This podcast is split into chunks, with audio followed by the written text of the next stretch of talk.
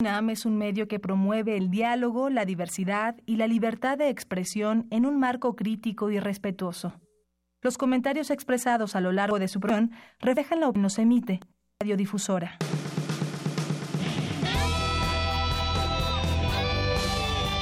Prisma RU. Relatamos al mundo.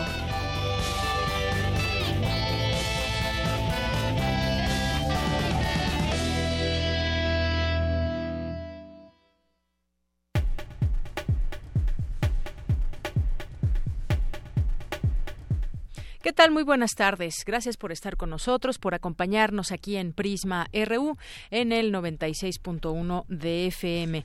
Hoy tenemos un programa interesante como todos los días y vamos a presentarles información de la UNAM. Vamos a tener también aquí en nuestra mesa de los lunes con los periodistas, además de que ya saben, me acompañará aquí todos estos lunes durante el proceso electoral el conductor de primer movimiento Miguel Ángel Quemain y, y hoy nos acompañará Salvador García Soto, periodista columnista del diario El Universal. Vamos a platicar del impacto de las eh, campañas, mediáticamente hablando, los cambios que hubo ahí en, la dirigencia del, del PRI y algunas otras cosas, cómo van pues reuniones con los empresarios, pronunciamientos. Hoy se vuelve a sacar un desplegado por parte de ellos. Vamos a analizar varios temas, así que pues ojalá que nos pueda acompañar. Vamos a tener también en nuestra segunda hora, vamos a platicar con el doctor Carlos Pereda. Él es investigador del Instituto Instituto de Investigaciones Filosóficas de la UNAM, porque recientemente se dio a conocer un, diccionario de justicia que abarca muchos términos que pueden ser eh, mucho más asequibles para nosotros si lo leemos y tal vez, quizás en algún momento lo podamos, podamos necesitar. Quien no hace alguna eh, demanda o necesita conocer estos términos jurídicos, bueno, pues aquí platicaremos, tendremos oportunidad de platicar con él. También vamos a tener al director de Gaceta UNAM, Hugo Huitrón, para que nos platique qué viene hoy en las páginas de Gaceta. Hoy es lunes de Otto Cázares de Cartografía RU, donde pues como siempre nos tiene un, tema ligado a la filosofía y a nuestro contexto inmediato. Y también Montserrat Muñoz nos presentará todas las actividades de la sala Julián Carrillo para toda la semana. Y también aquí en el espacio de cultura, Tamara Quiroz entrevistará a Samuel Rivera, coordinador de la editorial de La Cifra, por eh, la presentación de Bunsen Comics y 5. Así que no se pierda nuestro programa ah, de Prisma RU el día de hoy. Información nacional e internacional también aquí tendremos en este espacio. Por lo pronto nos vamos a nuestro resumen informativo. Relatamos al mundo. Relatamos al mundo. Y hoy lunes 7 de mayo, en nuestros temas universitarios, del 9 al 19 de mayo, se exhibirá en la sede de la UNESCO en París la exposición Luces y Sombras en el marco de la celebración del Día Internacional de la Luz. Mi compañera Virginia Sánchez nos tendrá los detalles. Y en estos momentos se lleva a cabo la presentación del documental Ayotzinapa, El Paso de la Tortuga, una coproducción de TV UNAM y Guillermo del Toro. En unos minutos mi compañera Dulce García nos tendrá su reporte. En el marco de voto informado, iniciativa de la UNAM y el Instituto Nacional Electoral, se llevó a cabo la presentación del libro Léase si quiere gobernar en serio. Mi compañera Cindy Pérez nos tendrá la información. En los temas nacionales, el secretario de Economía, Ildefonso Guajardo, y el secretario de Relaciones Exteriores, Luis Videgaray, inician hoy una gira de trabajo en Washington para dar seguimiento a la renegociación del Tratado de Libre Comercio de América del Norte. La Procuraduría General de la República atendió 500, perdón, 353 casos de secuestro en 2017, la mayor parte de ellos cometidos en los estados de México y Veracruz, así como en la Ciudad de México y Tabasco. La Asociación Mexicana de Derecho Ambiental interpuso una nueva demanda en contra de la línea 7 del Metrobús, pero ahora ante la Comisión para la Cooperación Ambiental de América del Norte. La Secretaría de Educación Pública reportó la participación del 85% de los docentes de educación básica en el concurso de oposición para la promoción del ciclo escolar 2018-2019. Frente a empresarios del sector turístico del país, Andrés Manuel López Obrador, candidato presidencial de Morena, ofreció abrir una mesa técnica de diálogo para analizar la viabilidad del nuevo aeropuerto internacional que se construye en Texcoco. Por su parte, el candidato priista José Antonio Mid anunció que de llegar a la presidencia ampliará como nunca en su historia el programa Prospera. En tanto, el aspirante panista Ricardo Anaya presentó su propuesta para generar más y mejores empleos basada en siete ejes, entre ellos terminar con la brecha salarial de género. A un total de 135 elementos policíacos, entre ellos dos mandos de San Martín Texmelucan, Puebla, se les dictaron diversas medidas cautelares luego de haber sido señalados de diversos delitos durante su función. Esta mañana manifestantes bloquearon la vía federal México-Cuernavaca en ambos sentidos a la altura del kilómetro 39. Exigen justicia luego de que una mujer y su hijo fueron atropellados por un autobús de pasajeros. En temas de economía, en abril la producción automotriz registró un volumen de casi 291 mil unidades, es decir, un crecimiento de 0.3% respecto al mismo mes de 2017, lo dio a conocer así la Asociación Mexicana de la Industria Automotriz. El índice de confianza del consumidor registró su primer alza desde noviembre del año pasado, al aumentar 2.07% el pasado mes de abril.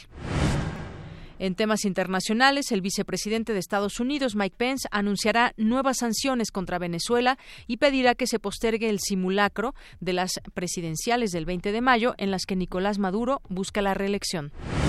Debido al desacuerdo de Netflix con la ley francesa de exhibición de películas, el Festival de Cannes no podrá eh, estrenar en competencia la película del director mexicano Alfonso Cuarón, Roma.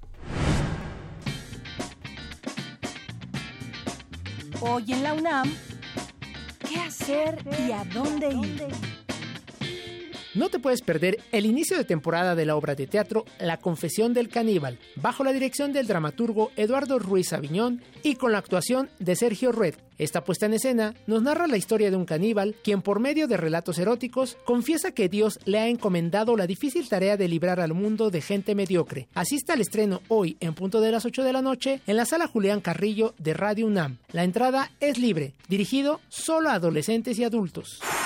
Te invitamos al estreno de la cinta La maldición de Telma, que narra la historia de una joven proveniente de una familia muy religiosa y conservadora. Cuando decide independizarse, comienza a experimentar sucesos extranormales que cambian radicalmente su vida, sin saber que es ella quien los genera. Esta cinta de suspenso se proyectará hoy a las 17 y 19 horas en el Cinematógrafo del Chopo. La entrada general es de 40 pesos con descuento especial a estudiantes. Aún puedes asistir a la exposición Autopsias Neuronales, un homenaje al doctor Santiago Ramón y Cajal, premio Nobel de Fisiología y Medicina, que basó sus estudios en la estructura del cerebro, cerebelo, la médula espinal y diversos centros sensoriales como la retina, además de aportar descubrimientos acerca del sistema nervioso. Esta instalación se encuentra hasta el 12 de mayo en el Palacio de la Escuela de Medicina, ubicado en República de Brasil, número 33, en el centro histórico de la Ciudad de México. La entrada es libre.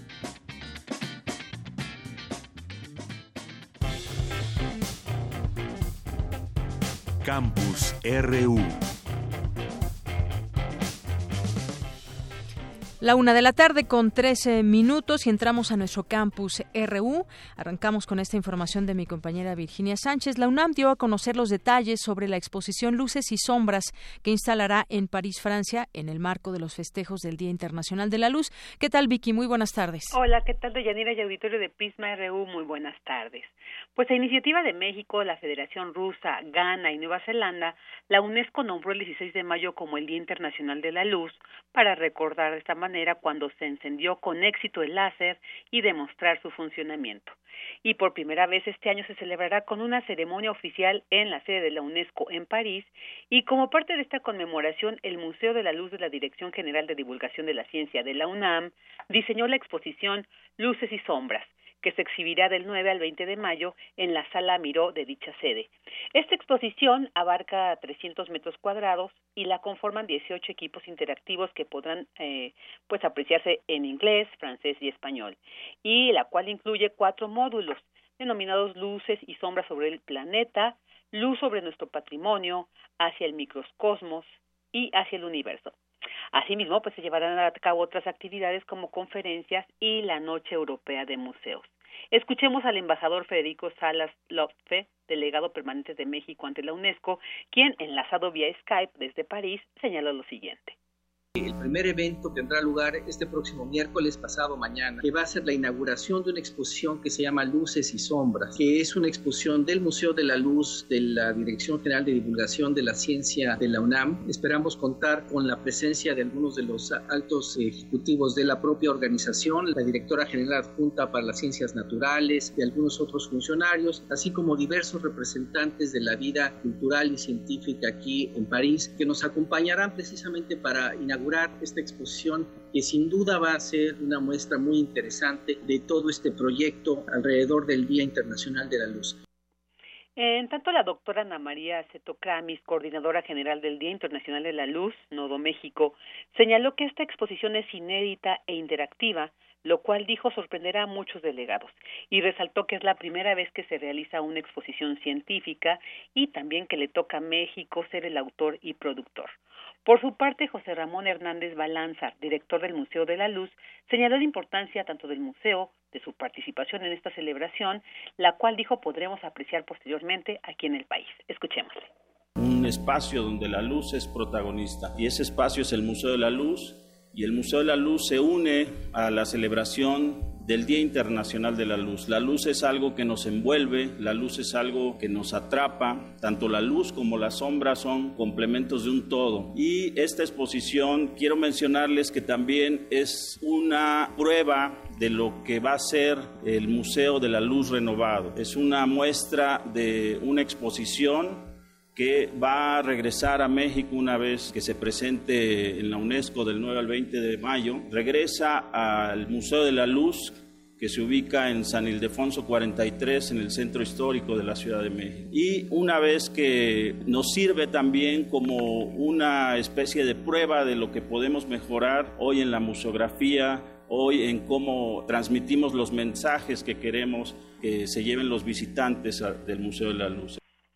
Bueno, pues Deyanira Autorio, sin duda alguna, una participación muy importante de la UNAM dentro de esta conmemoración. Y bueno, pues si queremos ir ya adelantando un poquito de cómo será esta exposición, puede ser a través de la página del Día Internacional de la Luz, www.diadelaluz.unam.mx y también pues la revista digital universitaria en su número de mayo y junio que está dedicado a la luz, pues también encontraremos mayores detalles sobre esta exposición Luces y Sombras.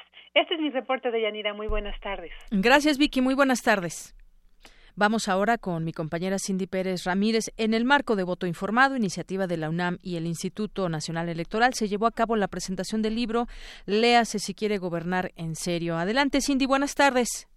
Así es, Deyanira, bajo esta iniciativa que encuesta a todos los candidatos sobre sus propuestas para que la ciudadanía pueda tomar una decisión, este primero de julio, la organización México Evalúa elaboró el texto Léase si quiere gobernar en serio, obra de 10 capítulos que busca colocar los grandes problemas nacionales en la agenda de los candidatos presidenciales, así como analizar el contexto, causas, acciones, fechas y propuestas habla Lorenz Patín, coordinadora de transparencia en la justicia y proyectos especiales de México Evalúa. La mayoría de los capítulos señala que nuestro actual acuerdo federal no funciona adecuadamente. La debilidad que diagnosticamos en muchas instituciones locales tiene origen en el centralismo político que ha marcado nuestra historia. Los esfuerzos de descentralización que se han dado hasta la fecha eh, realmente no han eh, dado los resultados esperados y en gran parte porque la descentralización no se ha dado con, con el orden en que se debería de dar. Por ello, eh, consideramos que se deben fortalecer las instituciones locales antes de entregarles más recursos o más responsabilidades. Muchas de, nuestras propuestas este, se enfocan en eh, proponer mecanismos de fortalecimiento institucional. Durante la presentación realizada en la Facultad de Ciencias Políticas y Sociales de la UNAM, Marcos Hernández, coordinador de Anticorrupción y de Educación de México Evalúa, señaló que la debilidad institucional es una de las causas principales de la corrupción. Y eso tiene un problema muy serio en todas las instituciones del país, porque precisamente por eso no logramos desarrollar instituciones capaces de prevenir, investigar y castigar la corrupción. Y la debilidad de estas instituciones se observa cuando, por ejemplo, ve los resultados de la Auditoría Superior de la Federación o de la Procuraduría General de la República, en especial esta unidad que se convertirá en la Fiscalía Anticorrupción, que está encargada de investigar los delitos asociados a la corrupción, pero no es, eh, eh, pero no es solamente estos delitos, sino en general todos los delitos. El recurrente problema es el de la impunidad. ¿Por qué? Porque no tenemos de entrada eh, servidores públicos que hayan sido nombrados con el mérito, que tengan en la mayor parte de ellos las condiciones o la preparación suficiente para dar, por ejemplo, el seguimiento del dinero eh, de las redes de corrupción que operan y que se van alimentando de este problema. De ahí la importancia, por ejemplo, de incorporar al SAT, al Sistema Nacional Anticorrupción. Hay un problema serio de tratar de seguir viendo por nuestra clase política los puestos como un patrimonio propio a repartir, a capturar institucionalmente eh, estas instituciones que tendrían que cooperar para prevenir y castigar la corrupción y que sean gente eh, afín políticamente y no capaz la que, eh, la que esté ayudando a empujar el funcionamiento de estas instituciones. Deyanira, en enero de este año, Transparencia Internacional evaluó a los países miembros de la OCDE y reveló que México ocupa el primer lugar en este deshonroso puesto. Este problema le cuesta, por cierto, al país entre 8 y 10% del Producto Interno Bruto. Es la información que tenemos de Yanira. Muy buenas tardes. Porque tu opinión es importante, síguenos en nuestras redes sociales, en Facebook como Prisma RU y en Twitter como arroba PrismaRU. Relatamos al mundo. Relatamos al mundo. Bien, pues ya estamos aquí en este espacio de los lunes durante este proceso electoral 2018. Es la una con 21 minutos y como les decíamos al inicio del programa, hoy nos acompaña como periodista invitado Salvador García Soto, el es periodista columnista del diario El Universal y por supuesto me acompaña Miguel Ángel Quemain, conductor de Primer Movimiento. Eh, bienvenidos, bienvenido Miguel Ángel, bienvenido Salvador. Muchas gracias Dayanera, Miguel Ángel, un saludo a toda la audiencia. Bueno, pues hemos estado pues tratando de seguir eh, las campañas, las propuestas de los candidatos y bueno, pues contigo queremos platicar también sobre el impacto mediático de las de las campañas. Ya hemos tenido oportunidad de ver cómo se manejan las campañas, los procesos electorales en otros momentos, sobre todo retomando 2006 y 2012, donde también está un, un, candidato hoy que es Andrés Manuel López Obrador. Pues cómo cómo has visto esta esta, este proceso 2018. Creo que de pronto los números parecerían estar muy claros en las encuestas, pero pues hay mucho más que decir. De, hay mucho más que decir y yo creo que estamos viviendo, de Yanira, en, muchos sentidos una elección inédita, diría yo. Eh, primero por el eh, nivel de competencia que se está dando, ¿no? Eh, aunque hay un candidato puntero muy arriba en las encuestas, pues hay esta, esta incertidumbre que caracteriza los procesos electorales en el sentido de muchos piensan que ya es un hecho que, que el puntero Andrés Manuel López va a ganar, pero bueno, faltan muchas cosas por ver, faltan todavía casi dos meses de campaña y, me parece que hay intereses y grupos eh, que se están moviendo y que van a hacer lo posible por, por, dar la pelea pues en este en esta elección. Pero decía yo, me preguntaba desde el punto de vista mediático, creo que me parece inédita la elección porque eh, por primera vez una elección de este tamaño como la que estamos viviendo por la presidencia de la República, por el Congreso, por varias gubernaturas, se está mm, definiendo quizás más que en los medios, diría yo, que siguen siendo sin duda los, los grandes actores de la comunicación, eh, en las redes sociales. Me parece que este es un factor o un, un ingrediente nuevo en el, en el proceso político que estamos viviendo, en donde las redes están teniendo ya un, un factor, digamos, eh, primordial, ¿no? Muchos de los contenidos, muchas de las polémicas, muchos de los, de los temas de los que estamos hablando, eh, tanto los analistas como los propios actores políticos se generan en las redes sociales, ¿no? Y de ahí brincan después a los medios y después a las campañas y los obligan a fijar posiciones, ¿no? Ayer nada más se acaba de dar este incidente con, con, con eh, el, compañero periodista Ricardo Alemán, pues que generó toda una, una, una polémica que termina con, con su, su despido en algunos medios de comunicación, en fin. Todo en redes sociales. Todo, todo surge de redes sociales y mucho de la comunicación política en esos momentos me parece que se está generando ahí, ¿no? En esta nueva tribuna, dicen algunos, esta nueva arena pública con todo y sus asegúnes y sus eh, eh, asuntos cuestionables que tienen las redes, pero pues ahí están, son en este momento me parece un factor importante en las campañas, ¿no? Se van moviendo las piezas, Miguel Ángel. Sí, lo que parece visualizarse en las redes sociales parecería como si fuera una especie como de, eh, de consenso generalizado que da o no las decisiones. Lo que pasa es que se visibilizan cuestiones que son legales, ¿no? Hay una hay un hay un aspecto que por ejemplo, quiénes son quiénes son realmente el público para quien se dirigen las campañas. No pienso la respuesta de Anuyes ahora con la universidad, en la que Mid señala que lo que hay que hacer con las universidades es auditarlas y lo que señalan los rectores y el rector de la UNAM es que hay que apoyarlas, hay que apoyar la investigación más que auditar a las universidades que se han prestado en este reportaje que ya tiene la etiqueta de un nombre para la corrupción, que es la estafa maestra, de auditar a las universidades que se presten a la corrupción. Pero primero se revisan las cuentas y luego se auditan a las universidades por el hecho de serlo, no no como una condición y, y menos eh, ese tipo de declaraciones justamente en, eh, cuando se cumplen 50 años del 68. ¿Cómo ves, Salvador, esa parte? Hoy publicas una columna que me parece que, que, que rompe con la con la con toda la parte más mediática, que es la revisión de las, de las urnas. Me parece que es una, una opinión en la que tú señalas hoy un, un fenómeno que habría que revisar después de la elección del Estado de México. Claro, lo, lo vivimos muy claramente en el Estado de México, en Coahuila y en muchos otros procesos locales. Este es un modelo que que ha operado y que opera y que existe. Yo, yo decía que, que eh, pasamos de, de, aquella cultura del fraude generalizado o aquel fraude burdo que conocimos muchos de, de, nosotros, de nuestra generación, en nuestra niñez, en los procesos electorales, sí a un esquema ya mucho...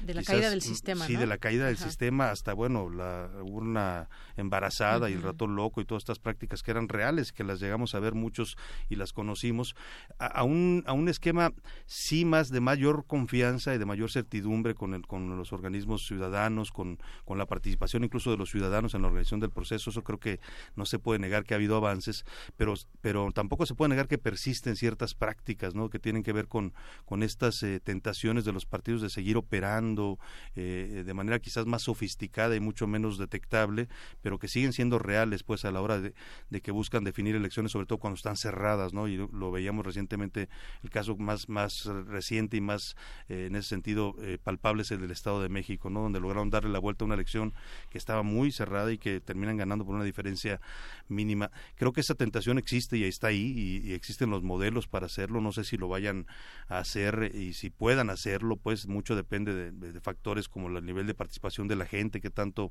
salgan a votar la, los electores el, el día de los comicios, que tanto se logre cerrar la ventaja entre el primero y el segundo lugar, que hoy todavía yo veía ahorita un concentrado de encuestas que está haciendo Oráculos, una aplicación de internet, y habla todavía de diferencias muy amplias, ¿no? Entre el primero y el segundo, el más, la ventaja más corta que llega a tener ahí es de 12, 12 puntos, ¿no? Eh, en otros, en otros casos se amplía. Es decir, son muchos factores, pues, pero eh, ese tema yo lo pongo sobre la mesa porque me parece que está ahí y que no, no podemos ignorarlo, ¿no? Aunque uh -huh. el discurso va más hacia el lado de hay que tener confianza en las elecciones y tenemos una democracia que se está perfeccionando, sí, yo no niego ninguno de esos avances, pero también creo que hay que ser conscientes que en la, en la política real las estructuras partidistas siguen operando y lo hacen cuando les eh, cuando ven amenazados sus, sus intereses, ¿no? Sus, claro privilegios. Pues sí, finalmente las elecciones no siempre las gana el candidato que tiene más apoyo o el que lleva el primer lugar en las en las encuestas, sino el que tiene más votos en las urnas. Claro. Y como tú bien decías, hemos visto toda esta estructura, sobre todo del PRI, y yo creo que ahora se replica en otros partidos, ¿no? Esa estructura del PRI para llegar y embarazar urnas o robarse las eh, las casillas y demás, y que hemos visto que también eso en su momento pues ha, ha redituado mucho. Y, y finalmente también ahora vemos algunos cambios que que se van haciendo en el caso de, de, la campaña de José Antonio Mid. Hubo un cambio de dirigencia del PRI. Ahora está René, René Juárez Cisneros en vez de eh, Ochoa Reza. Y eh, esta reunión también de la que hablas en alguna de tus columnas entre Anaya y algunos empresarios, como para um, intentar que, que se unan PRI y PAN para poder hacer frente a Andrés Manuel López Obrador. Se ve más claro ahora PRI-PAN van a estar eh, separados. Sí, por lo menos en la forma, ¿no? Me parece que ya la posibilidad de que se unieran de manera abierta y, formal ya se canceló porque se imprimieron ya ayer comenzaron a imprimirse las boletas y ya no eso no va a cambiar eh, van a van a ir como tal como se registraron con coaliciones separadas eh, lo cual no quita que en la práctica, eh, conforme se acerque el día de la elección y conforme, dependiendo de las tendencias que se manejen, pueda haber una operación eh, de alguna estructura, en este caso supongo del tercer lugar, que fuera si es el PRI, a favor de, de Anaya y del PAN. Eso no se puede descartar y quizás ya no sería tan público ni tan evidente como fue todo este tema del intento de una candidatura única.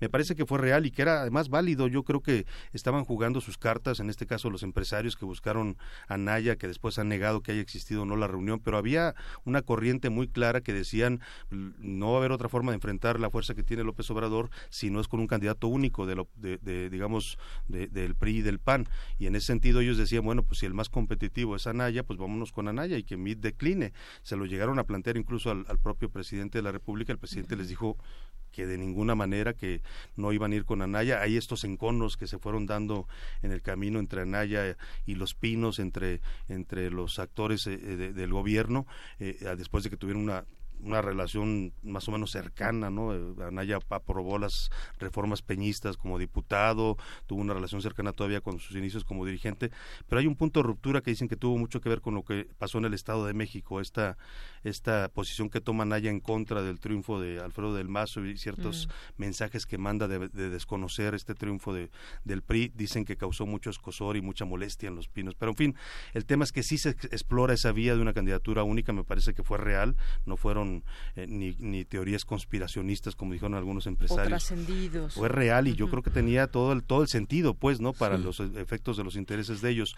Se cancela esa, esa por, por, por lo pronto esa vía y bueno, el PRI opta entonces por decir qué hacemos, pues tenemos que relanzar a nuestro candidato y están en ese intento, por eso el cambio de dirigencia, eh, aunque hay quienes piensan que ya las cosas pues, se hicieron demasiado tarde y que a lo mejor ya no les va a alcanzar para levantar al candidato José Antonio Mit, digo, por supuesto sería la primera apuesta, pero si no, si no lo logran, por lo menos lo que intentarían es levantar al PRI, es decir, que el PRI no se derrumbe como anticipan algunas encuestas, no solo a nivel federal, sino en los estados, ¿no? donde vienen arrastrando terceros lugares casi en todas las disputas estatales. Ese, me parece que sería un cálculo, pues van a ser, van a jugarse su resto en estos, en este mes y medio que queda, eh, y si no funciona, pues por lo menos tratarán de rescatar un poco de, de la estructura del partido, evitar que se vaya a una debacle que los ponga en peligro de extinción Constitución y yo no descarto, insisto, que esa operación de eh, apoyar a, a, Naya si es el segundo lugar o si Midjet hiciera el milagro y remontara, cosa que se ve cada vez más difícil,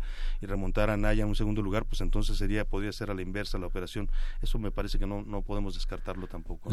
Las operaciones de mediáticas en el interior del país indican justamente lo que tú señalas, Salvador, eh, un muy bajo porcentaje de adicción a los gobernadores eh, candidatos en, en los ocho estados en los que están disputándose, sobre todo con eh, discursos que tienen que ver con una oposición al presidencialismo y a la desobediencia de los gobernadores, como fue esta cuestión que impulsó Corral, un poco mediático, muy errático, pero, pero que le da fuerza a, los distintos signos políticos, no solo de Morena, sino de Movimiento Ciudadano, este, de las coaliciones. ¿Tú cómo ves esta? Hay varias campañas, una que va hacia los ciudadanos, una que va hacia los actores políticos y otra que va hacia el exterior, hacia y, y va hacia los empresarios, hacia los inversionistas. ¿Tú cómo ves la recepción en los medios y en la ciudadanía de estos distintos tipos de campañas? ¿Cuáles son las que pesan? ¿Las del miedo o las que tienen conceptos y debates? Yo creo que en estos momentos eh, lo que más está pesando, creo yo, es el, el, más que incluso las campañas, esta, esta esta molestia, por ahí alguien usaba el término de ira social o rabia, rabia social, no sé si fuera el, propio secretario de salud, del, José Narro, el que lo decía, eh, eh, eh, me parece que eso es lo que está determinando el comportamiento de los electores a nivel nacional, tanto a nivel local en los estados como a nivel nacional, y en ese sentido creo que las campañas no han encontrado todavía, por lo menos no para los que están enfrentando a López Obrador, el, el mecanismo para para pues para llegar a estos electores enojados, muy enojados que están en buena medida definiendo su voto por este por este malestar que sienten contra el gobierno, contra el PRI, contra el presidente, que se refleja en niveles de rechazo muy altos según documentan las encuestas. Eh, eh, por ejemplo, ahí creo que hay mensajes, como dices tú, a nivel estatal que se orientan mucho a este tema, eh, pero que no logran tampoco permear.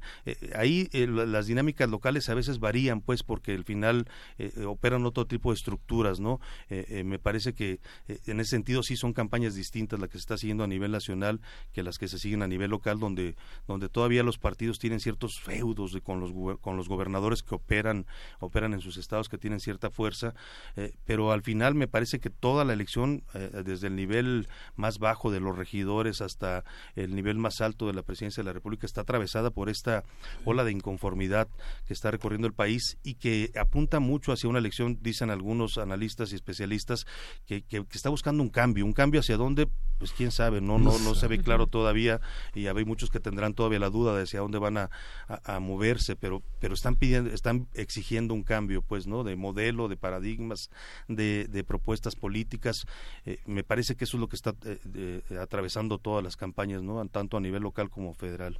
Y, bueno, al final de cuentas, pues lo que lo que también vemos que sucede son estrategias. Y ya veíamos en su momento con las últimas elecciones que se hizo alianza del PAN con el PRD que se fue fue ganándole al PRI. Esto ya como que venía haciéndose un eh, pues lo debió haber medido el PRI de alguna manera que ya no tenían esa simpatía en algunos estados, Quintana Roo, eh, Veracruz, algunos otros, en donde, en donde esta alianza empezó a tener cierto éxito. Podríamos decir quizás que se equivocó el PRI escogiendo a José Antonio Meade porque se quiso eh, sacudir, digamos, todo este eh, sentimiento de corrupción por los gobernadores que hay ahorita en la cárcel, otro prófugo por ahí, algunas acusaciones con Rodrigo Medina, ya Nuevo León y demás. Se equivocó el PRI, podríamos verlo desde el punto de vista de, de análisis o qué sucedió, porque dijeron, quizás con esta figura de candidato eh, ciudadano, pues nos sacudamos todo ese, ese tema, pero parece ser que, que no les ha funcionado. Yo, yo creo que no, mira, me parece siendo honestos, yo conozco a José Antonio Mit y lo he seguido en su trayectoria como funcionario público y coincido con lo que dice mucha gente. Él quizá puede ser un buen, un buen técnico, un buen, ha sido un secretario con desempeños más o menos eh, salvables en varias secretarías y no es que en algunas ha tenido incluso logros, no sé si como secretario de Hacienda y sí creo que, que, no le fue tan bien como en otros casos, pero eh, creo que la apuesta fue muy arriesgada por parte del PRI, esta idea, como dices tú, de lavarle la cara al partido después de todos los escándalos de corrupción que hemos tenido en el sexenio, eh, pues sí, era por ahí la apuesta, pero me parece que no les funcionó. Yo creo que a estas alturas eh, sí debe haber gente en, dentro del gobierno que diga nos equivocamos, a lo mejor si hubiéramos apostado por, por nuestra estructura política nos hubiera ido un poco mejor. No sé si cualquier otro candidato de los que había en, en el en las digamos en los eh, tapados como les llamaban o en los aspirantes Miguel Ángel Osorio Chong, Miguel Ángel Osorio Chong, el mismo José Narro, si hubieran hecho mejor papel, creo que por lo menos hubieran tenido una definición más clara. Creo que a José Antonio Mit al final le afectó mucho esta idea de no es prista, pero sí es prista, pero se recarga en el PRI, pero, pero termina, como ayer lo veíamos, eh, pues llevando a toda la estructura del PRI para que lo rescaten, pues llamándola, porque al final la campaña ciudadana tampoco navegó, se quedó, me parece, Mit en, en, pues en la ambigüedad entre ser un ciudadano que no era priista, pero al mismo tiempo necesitar del apoyo de este partido y cargar con todos sus negativos, ¿no? Con todo este rechazo social del que hablábamos. Eh, yo creo que al final en el balance, pues sí, no fue la decisión más acertada, quizás por quien la haya tomado, si fue el presidente, si fueron los grupos de interés en el PRI, eh, y creo que pudieron haber tenido una mejor elección, aunque creo que cualquier candidato que hubiera ido con el PRI eh, hubiera cargado con esta losa tan pesada que está, que está cargando MIT.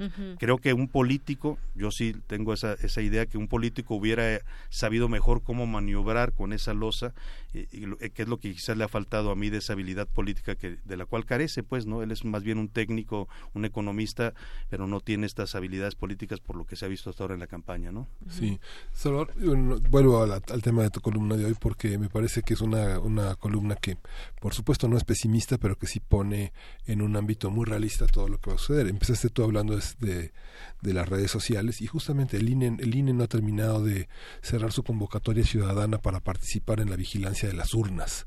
¿no? Creo que lo que pones eh, sobre la mesa realmente tiene que hacer pensar a todos los ciudadanos que, bueno, que toda la gente que, que está aliada, que encabeza, que está cerca del puntero, que es Andrés Manuel López Obrador, eh, y pensar que lo que está en discusión es la participación, más que el entusiasmo, la participación real de vigilancia de las urnas. Hace la semana pasada en primer movimiento hablábamos de la dificultad en algunos medios de comunicación de cubrir las elecciones, porque no está garantizada la seguridad de los reporteros, de los periodistas que las hagan. ¿Quién va a transportar las urnas? Eh, ¿La Policía Federal? ¿El Ejército? Hay muchos municipios que están en esa situación.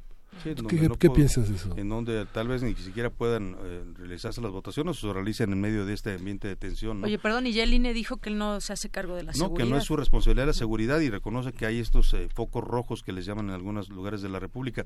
Mira, sí creo que es una, una, una parte muy importante. Eh, sé por gente del INE que han tenido esta, este, este problema a la hora de la convocatoria ciudadana que mucha gente no ha respondido, lo cual también es un síntoma, me parece preocupante, ¿no?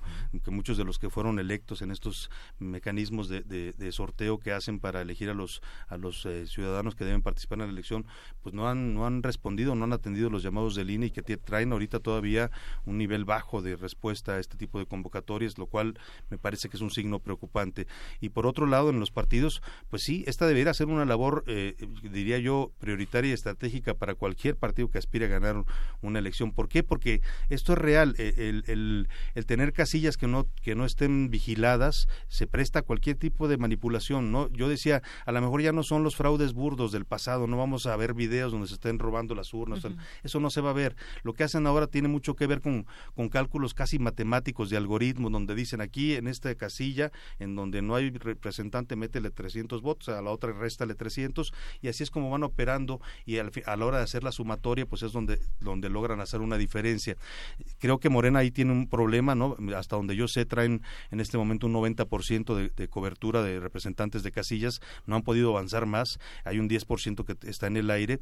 En ese sentido, creo que, por ejemplo, la maquinaria del PRI tiene mucho más experiencia y mucho más eh, posibilidades de cubrir hasta el 100% de casillas, o 97, 98 han llegado a tener ellos.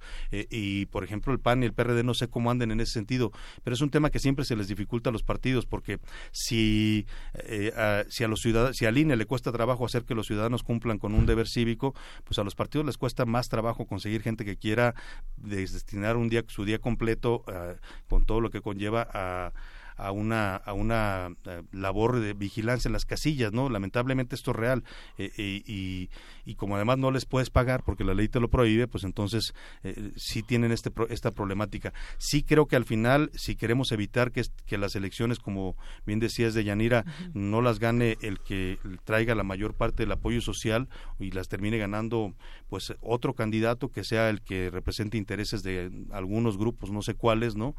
pues la clave está en la participación. Incluso yo decía hoy en este en esta idea de que puede haber una operación electoral el día de la jornada, que este tipo de operaciones funcionan cuando el nivel de participación llega hasta cierto límite. Me decían a mí los expertos, si el, 60, si el nivel es hasta el 62%, se puede maniobrar y operar este tipo de estrategias el día de la elección. Si sube del 62%, hay muy poco que hacer. Y entonces creo que la clave termina estando ahí, ¿no? Primero, tanto en que los que estén involucrados y más allá de estar discutiendo y polemizando, en las redes o atacándose entre ellos en este discurso que creo yo hay que empezar a llamar a que se baje de tono esta polarización que me parece muy peligrosa, estos, estos odios que se incitan en las redes, esta violencia verbal que no nos va a llevar a ningún lado. Más allá de eso, si, si están tan comprometidos con alguna opción, sea la que sea de su preferencia, pues que lo demuestren y que se sumen y que vayan a los partidos y digan, a ver, ¿en qué te puedo apoyar? O puedo ser representante de casilla, puedo vigilar, o, o viceversa, los que tienen el deber ciudadano, pues que lo cumplan en el INE, ¿no?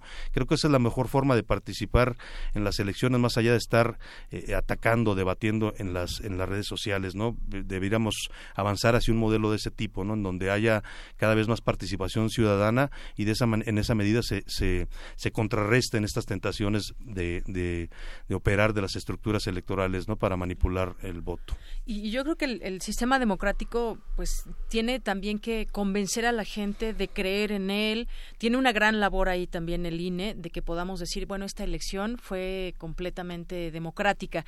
Y pues hay un candidato a vencer, que es el puntero, que es Andrés Manuel López Obrador. Están, pues lo vimos en el debate, ¿no? Hay, hay la persona a la que hay que atacar es él por por muchas eh, razones que incluso él mismo a veces pues se ha puesto ahí digamos para para que lo critiquen. Eh, hablabas de este tema de la cobertura de casillas que aún no tiene al 100% y vemos también eh, Miguel Ángel Salvador que está pues esa campaña del miedo. Ya empezamos otra vez esta comparación con Venezuela este todo lo que pasó con ese documental que pues nadie conoce o no, no se vio no se sabe si existe y demás. Y bueno pues creo que por ahí hay tú ves una una una campaña en contra, digamos, y dentro, o sea, un juego sucio, vaya, porque sí vemos que es el candidato a vencer. Y, vemos estas campañas que en su momento, pues quizás sí rindieron frutos. En 2006, hay que recordarlo, una comparación directamente con, con Hugo Chávez. En este momento, ¿qué tanto ves esa, que ha permeado esa campaña o ese juego o esa campaña de sucia, campaña del miedo contra López Obrador? Si lo juzgamos por, por las encuestas, me parece que no ha surtido mucho efecto por las encuestas, por lo menos hasta el día de hoy, uno ve, todavía me acaba de llegar hace un rato una encuesta y, López Obrador sube dos puntos en esa encuesta, una encuesta de Ulises Beltrán, ¿no? Eh, sí, también suben a Naya tres puntos, dicen ellos que se efectuó el debate, pero mm, vaya, por, si lo vemos por el lado de las encuestas, no ha surtido mucho efecto esas campañas del miedo. Creo que la gente también, a pesar de que nos critican, nos criticamos los mexicanos a nosotros mismos por no tener mucha memoria, sí recordamos aquella campaña del 2006 donde este tema del peligro para México fue tan determinante, ¿no? Y nos, y nos hizo que mucha gente cambiara el sentido de su voto de último momento. Creo que, que no, no, en, no han tenido un efecto directo. Me parece que la van a continuar, que sí es una línea en donde van a ahondar este esta idea de, generarle temor a la gente a un cambio, ¿no? Porque al final, pues lo que estamos lo que vemos en ese tipo de campañas es el status quo eh, autoprotegiéndose, ¿no? Es eh, no queremos que las cosas cambien y cuando digo el status quo me refiero desde los partidos políticos hasta grupos empresariales, hasta grupos de poder que se beneficien, vaya, hasta poderes fácticos, ¿no? Que no es no necesariamente están eh, visibles, pero que existen y operan también. creo que sí, creo que van a van a continuar esta línea de, del miedo y la apuesta es a través de eso ir mermando cada vez más o ir eh, sobre todo convenciendo a los indecisos, porque si hay un sector de la población, todavía lo reflejan las encuestas, que no tiene claro eh, hacia dónde va a mover su voto, y entonces lo que le van a decir es, bueno, pues cuidado porque este te puede llevar a situaciones peligrosas, y pero aquí tienes otra opción que también es, no es el PRI, no es, y aquí está, ¿no? No, sé si vaya a ser Anaya, no sé quién vaya a ser, en fin, eh, creo que sí, van a, no han logrado todavía el objetivo, pero me parece que van a insistir, y al final es un poco como las leyes de la física, la gota de agua de estar ahí permanentemente va a la roca y creo que aquí es un poco lo que están intentando con López Obrador y por ahí va la estrategia, ¿no? ¿Encuentras cronistas en esta en esta elección? Tú ya tienes varias varias este, elecciones como como lector, como espectador, como periodista. ¿Encuentras eh, ese registro de los cronistas que están detrás de los candidatos que están vamos a tener dentro de 10 años eh, como un material histórico esa, esa cobertura? No los veo tan claros. Yo creo que, que, la crónica es un género en el que en el periodismo hemos ido dejando de lado por la inmediatez, ¿no? Ya los periódicos difícilmente te piden una crónica porque no hay espacio, ¿no? Y cuando te la piden terminan publicándote párrafos muy breves. No veo en este momento, creo que creo que lo va a ver, ¿no? Porque al final decíamos un proceso en muchos sentidos histórico que puede puede terminar también por el resultado si es que se, se confirman las tendencias siendo también histórico y me parece que tendrá que haber la crónica de esto, ¿no? Yo creo que se va haciendo en el día a día, en, en, en el análisis que, que, que, intentamos hacer muchos desde los medios, ¿no? Eh, eh, veo también muchos intelectuales involucrados, ¿no? Muchos, eh, muchos historiadores que están metidos en la dinámica electoral de un lado o de otro, y creo que en ese sentido va, va a quedar esto registrado. Me parece que, que sí tendremos una crónica fiel en unos años más de qué fue lo que pasó, ¿no? Y para ver hacia dónde se mueve finalmente esta elección, ¿no? Así es, bueno, pues interesante todo lo que está sucediendo, digno de analizarse y, de ver cómo se siguen moviendo piezas, porque esta última pieza que se movió ahí en el PRI, pues es sin duda muy importante. Eh, el tribunal también ya echó abajo este spot de los empresarios, donde salían los niños también, de Mexicanos Primero, justamente, y, bueno, pues vemos ahí algunas, algunos movimientos. Se nos acaba el tiempo, no sé si quieran agregar, cerrar con algo más, Miguel Ángel, Salvador. Bueno, que queda, que queda este eh, pienso en la crónica sí es un elemento fundamental. Se cumplió el viernes 80 años del nacimiento de Carlos Monsiváis. Eh, se, se, acaban muchas cosas con la desaparición de muchos cronistas. Jaime Avilés, hubo muchos protagonistas que estuvieron en las crónicas desde el 88, ¿no? que es una crónica, es una, es una fecha paradigmática y que hace falta periodismo de crónica. Y que por cierto Carlos Monsiváis decía eso de la campaña del miedo que hubo en 2006. Decía, bueno, ¿y qué televisión te van a quitar? ¿Y qué casa te van a quitar con toda esa campaña que hubo? Sí, yo creo que lo que decía es que eh, este fenómeno de las redes sociales nos mete a este tema de la inmediatez, de los 140 caracteres, o ya ahora son 200, pero en fin, no te da mucho tiempo y los medios están un poco entrando en esa dinámica. Entonces, sí creo que es algo que hay que rescatar, ¿no? Que hay que hacer la crónica de esto que, que estamos viviendo, que en unos años va a ser historia. Y bueno, yo, yo cerraría con este mensaje que, creo que en este momento es necesario, que, que la gente se, se atenúe en sus pasiones, ¿no? En sus, en sus filias y en sus fobias y que en vez de hacer tan intensos en este tema, pues lo reflejemos más en, involucrarnos y en participar, en informarnos, en ejercer un voto, me parece consciente, ¿no? Es lo que creo que más nos puede aportar a todos y al país en general, ¿no? Así es.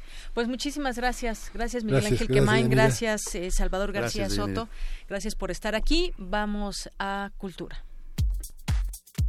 Tu opinión es muy importante. Escríbenos al correo electrónico prisma.radiounam@gmail.com.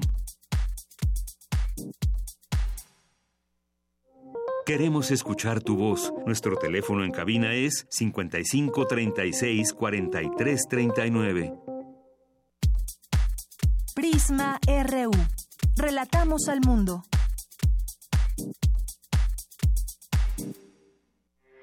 Porque tu opinión es importante, síguenos en nuestras redes sociales, en Facebook como Prisma RU y en Twitter como arroba PrismaRU.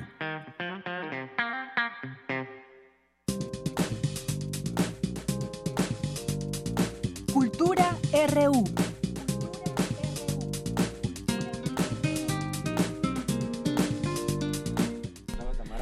Bien, pues ya estamos en Cultura y ahorita ya nos cuentas todo. ¿Qué tal, Tamara? buenas tardes. Deyanira, muy buenas tardes a ti, también al auditorio. Muchas gracias a todos los que nos acompañan a través de la frecuencia de Radio UNAM. Sabemos que tenemos un auditorio diverso, de Deyanira, con gustos diferentes y también de todas las edades. Por eso, para iniciar la semana, queremos compartir con ustedes dos opciones literarias que forman parte de la editorial mexicana La Cifra. Esta editorial eh, produce contenido visual y narrativo en papel y también en forma electrónica ya desde hace varios años atrás. También queremos invitarlos a que se unan a nuestra charla a través del Facebook Live y hoy para hablar de dos de los lanzamientos editoriales más recientes, nos visita en cabina Samuel Rivera. Él es miembro fundador y coordinador editorial de La Cifra. Samuel, ¿cómo estás? Muchas gracias, muy contento de estar aquí con ustedes. Oye, nos decías que venías agitado y hasta yo me agité.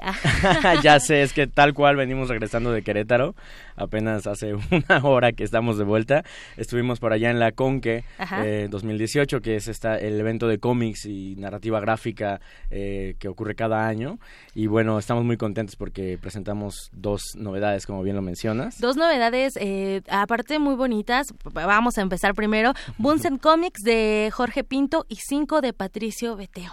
Cuéntanos por favor de cada una y también para aquellos que se vayan uniendo a nuestras redes sociales, les vamos a ir mostrando, mostrando un poco del material gráfico que nos traes. Cuéntanos por favor. Claro que sí. ¿Con cuál, con cuál nos arrancamos? Vamos a comenzar con, con Bunsen Comics, si quieres. Este, eh, es la, el lanzamiento eh, oficial de este libro que pues sí efectivamente como dices a quienes nos puedan se puedan unir a través de, de, Facebook Live van a poder verlo. Es la edición de las tiras completas de este, esta serie que fue lanzada pues ya hace más de 10 años por Jorge Pinto originalmente como webcomic en internet. Cada semana iba saliendo una, una nueva tira no eh, nosotros en la cifra editorial ya habíamos publicado dos volúmenes previos uno que incluía las tiras de las 300 a las 600 y otro que tenía de las 600 a las 900, ¿no? Este volumen incluye ya todas las mil tiras completas. De 2008 a la fecha, ¿no? Sí, exactamente, todas las que fueron publicadas.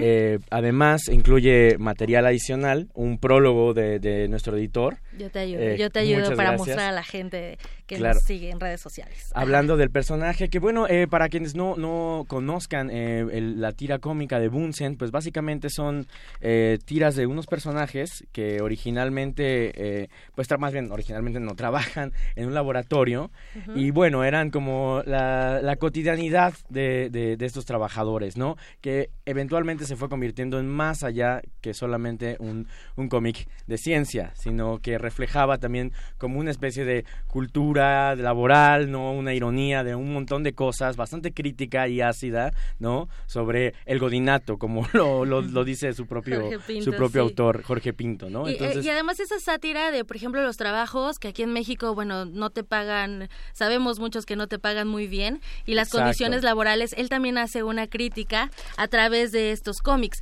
Este, esto que estamos viendo y bueno, de lo que estamos hablando, Samuel, es una edición especial. Sí, es, es, importante señalar eso porque la verdad le echamos muchísimas ganas.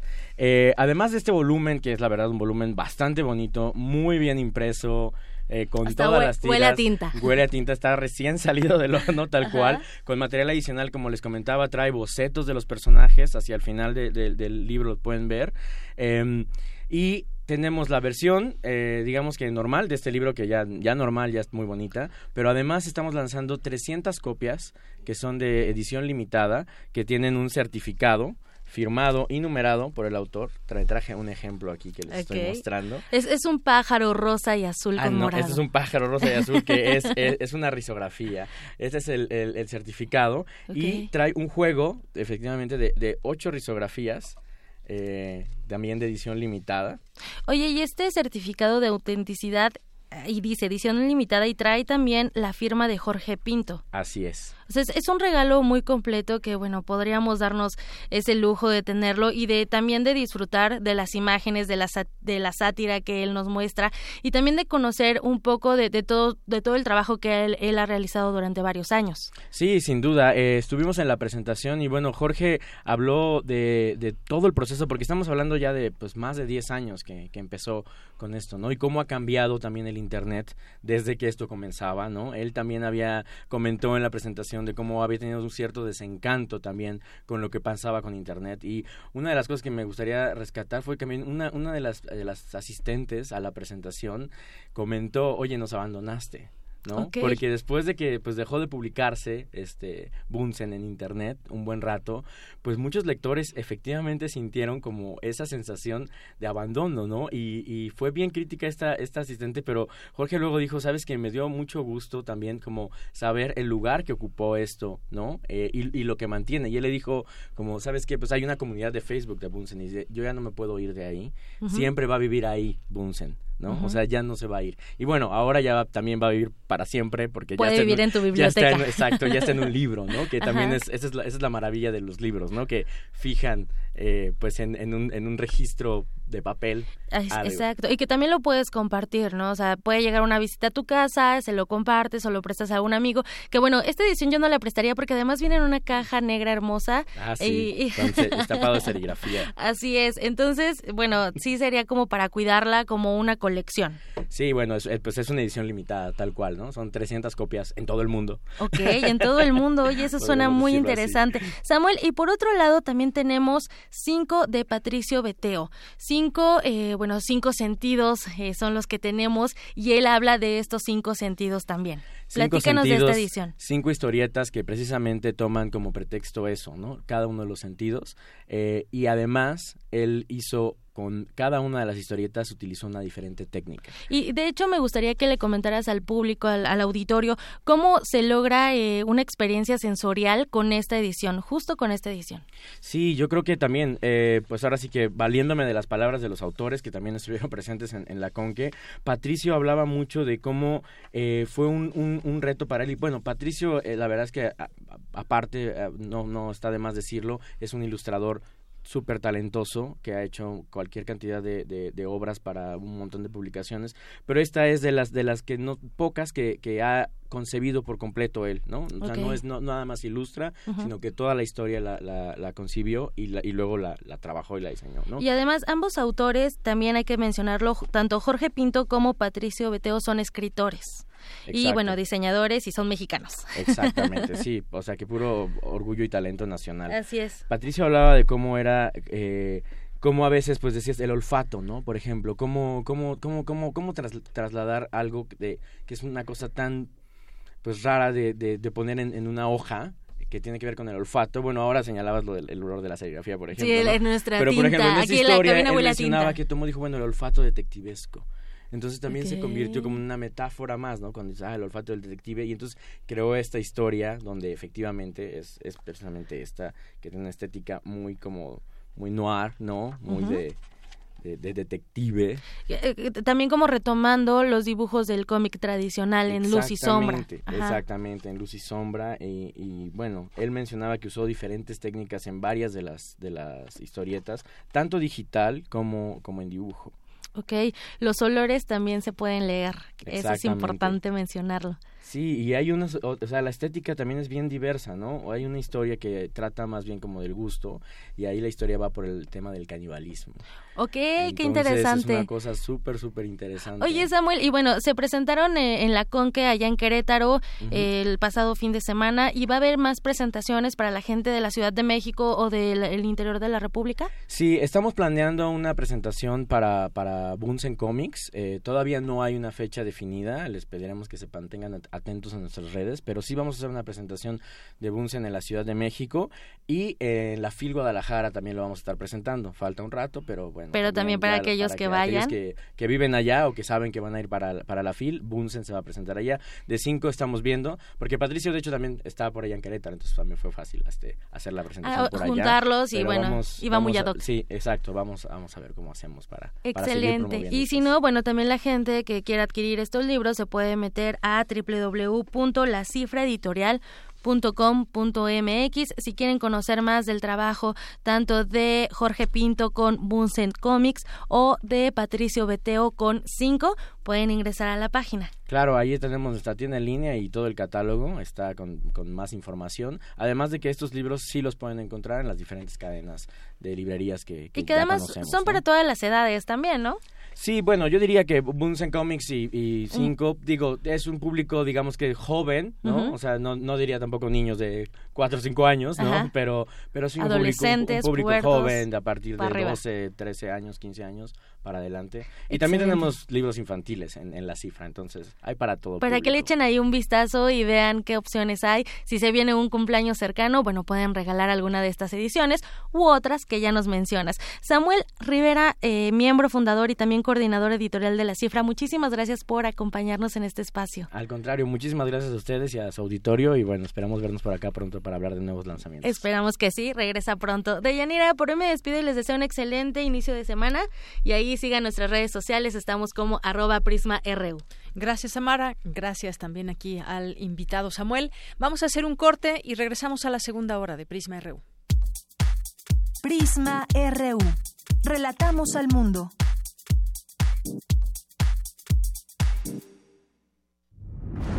Resistir está en la naturaleza humana en todo aquello que hemos creado para nuestro cuerpo y nuestro espíritu. En la libertad de nuestros sentidos y el derecho a nuestros pensamientos. En nuestra capacidad de ser responsables y en el gusto de entretenernos. Tenemos un legado que mantener y nuestra tripulación cumple su misión con honor. Resistencia modulada. De lunes a viernes, de las 20 a las 23 horas, por el 96.1 de FM, Radio UNAM. Experiencia sonora. Cine, teatro, danza, museos, La oferta cultural de la Ciudad de México es una de las mayores a nivel mundial. ¿Te gustaría planear un fin de semana inolvidable? Escaparate 961. La UNAM y la Ciudad de México en un solo lugar. Sintonízanos todos los viernes a las 3 y cuarto de la tarde. y aprovecha todo lo que esta gran ciudad tiene para ofrecerte. Escaparate 961. Por el 96.1 de FM. Radio UNAM, experiencia sonora.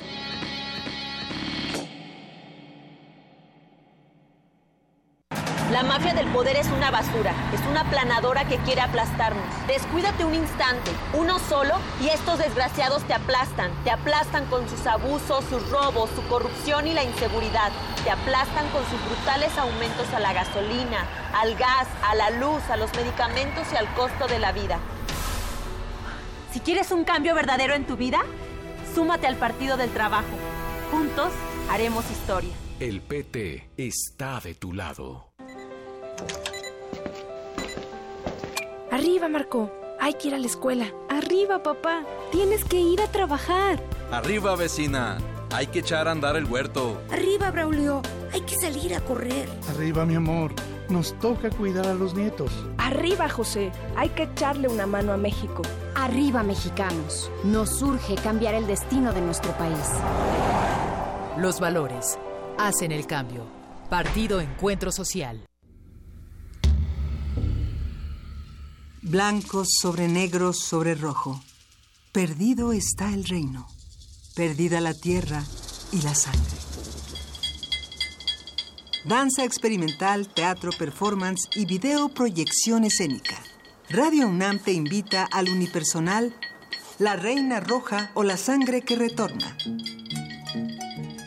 Teatro corporal, danza, proyecciones, poesía, música en vivo y performance. Todos los martes de mayo a las 20 horas en la sala Julián Carrillo de Radio UNAM. Adolfo Prieto, 133, Colonia del Valle, cerca del Metrobús Amores. Entrada libre. Perdido el tiempo, pero el sol, señora divina, el sol y la luna siguen su curso eterno. Radio UNAM, experiencia sonora. ¿Por qué es tan importante votar por José Antonio Meade? Porque los mexicanos merecemos y queremos un México mejor. Conoce exactamente sus necesidades y sus soluciones. La situación del país merece un presidente íntegro. Es una persona inteligente, con experiencia, responsable. Mi padre siempre me ha dicho, el valor de una persona es la palabra. Y José Antonio Meade lo tiene, al igual que nosotros. Con Nueva Alianza es de ciudadano a ciudadano. Coalición Todos por México. Escuchemos a López Obrador. AMLO decidió pactar con el Bester Gordillo y su familia. No voy a seguir comentando nada de la maestra por respeto. Bienvenido, el nieto de la maestra El Bester. Juntos quieren cancelar las escuelas de tiempo completo, el programa para arreglar la infraestructura de las escuelas, el de inglés y regresar a la venta de plazas en lugar de asignarlas conforme al mérito. A López Obrador no le importan tus hijos. No tengas miedo. Elige miedo o MID. Vota por MID. Candidato por la coalición Todos por México. PRI. Detrás de cada cuadro yace una historia alterna, una faena de resistencia en torno al celuloide. En mayo, Cineclub Radio Cinema trae para ti el imaginario de Jaime Humberto Hermosillo, La Pasión según Berenice, Matiné, Naufragio, Amor Libre y La Tarea te esperan todos los miércoles de mayo a las 18 horas en la sala Julián Carrillo. Entrada libre. Ven y adéntrate en el abismo de las emociones, aquí en Radio UNAM, Experiencia Sonora. Queremos escuchar tu voz. Nuestro teléfono en cabina es 55 36 43 39.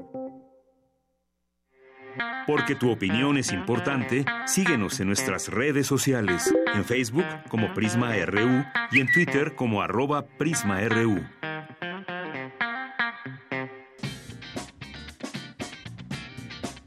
Mañana en la UNAM, ¿qué hacer y a dónde ir? Como parte del ciclo Marx en América Latina, a los 200 años de su nacimiento, la Facultad de Ciencias Políticas y Sociales organiza las mesas Teoría de la Dependencia y Estado Integral en América Latina. Asiste hoy a las 11 y 13 horas respectivamente al auditorio Pablo González Casanova de esta facultad. La entrada es libre.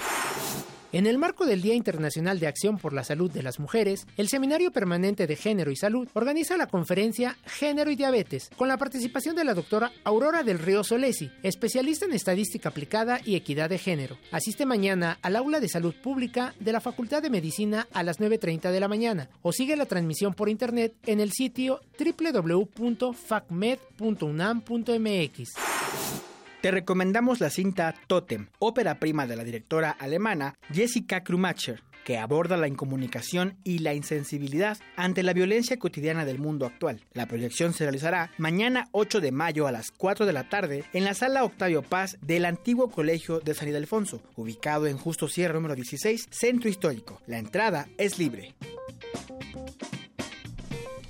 Bien, continuamos aquí en esta segunda hora de Prisma RU. Gracias por su compañía a través del 96.1 de FM y en www.radio.unam.mx. Aquí estamos todo el equipo, pues pendientes de su comunicación. Gracias a quienes se comunican al 5536-4339 o a través de nuestras redes sociales en arroba Prisma RU o en Prisma RU por Facebook. Gracias a eh, Alberto, Aló, también a Magdalena Magdalena González, muchos saludos, Alejandro Iturralde, a Bárbara Guerrero, a José Luis Sánchez, que aquí nos manda información también.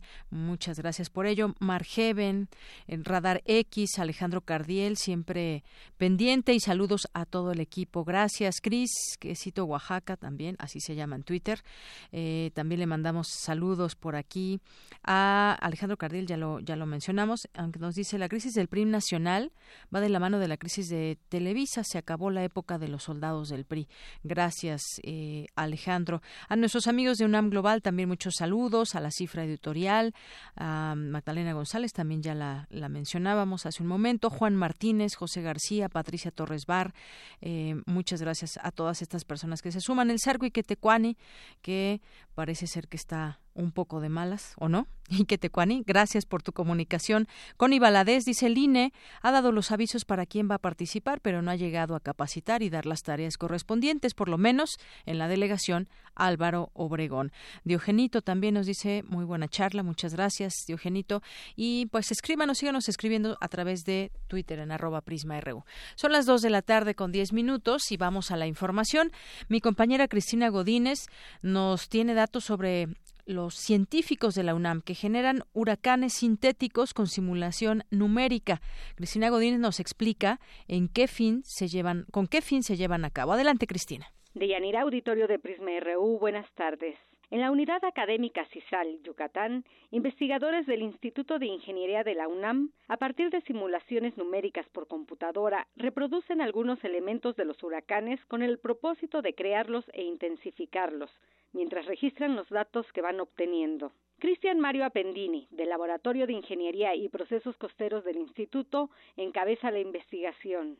El académico señala que en un modelo numérico se introduce información como las características de viento para obtener las condiciones de oleaje que generará el fenómeno natural en su trayectoria, lo que permite hacer mapas con el oleaje máximo. Para poder hacer proyecciones y decir, bueno, aquí podemos esperar un huracán de esta intensidad cada tantos años, tenemos muy poca información. Entonces, aquí es donde entran los huracanes sintéticos. Los huracanes sintéticos no es más allá que una aplicación numérica, es un numérico, o sea, no es nada físico. Es una metodología en la cual pues se considera la física de los huracanes para que se generen y se intensifiquen. Esa investigación permite saber bajo qué condiciones de oleaje se diseñan las plataformas petroleras, ahora que hay licitaciones para explotación de hidrocarburos. También se pueden producir los huracanes bajo un escenario de cambio climático. Mediante la simulación numérica es posible visualizarlos de acuerdo con el clima y conocer el oleaje que producirán. De Yanira, los modelos numéricos que se usan para generar e intensificar los huracanes sintéticos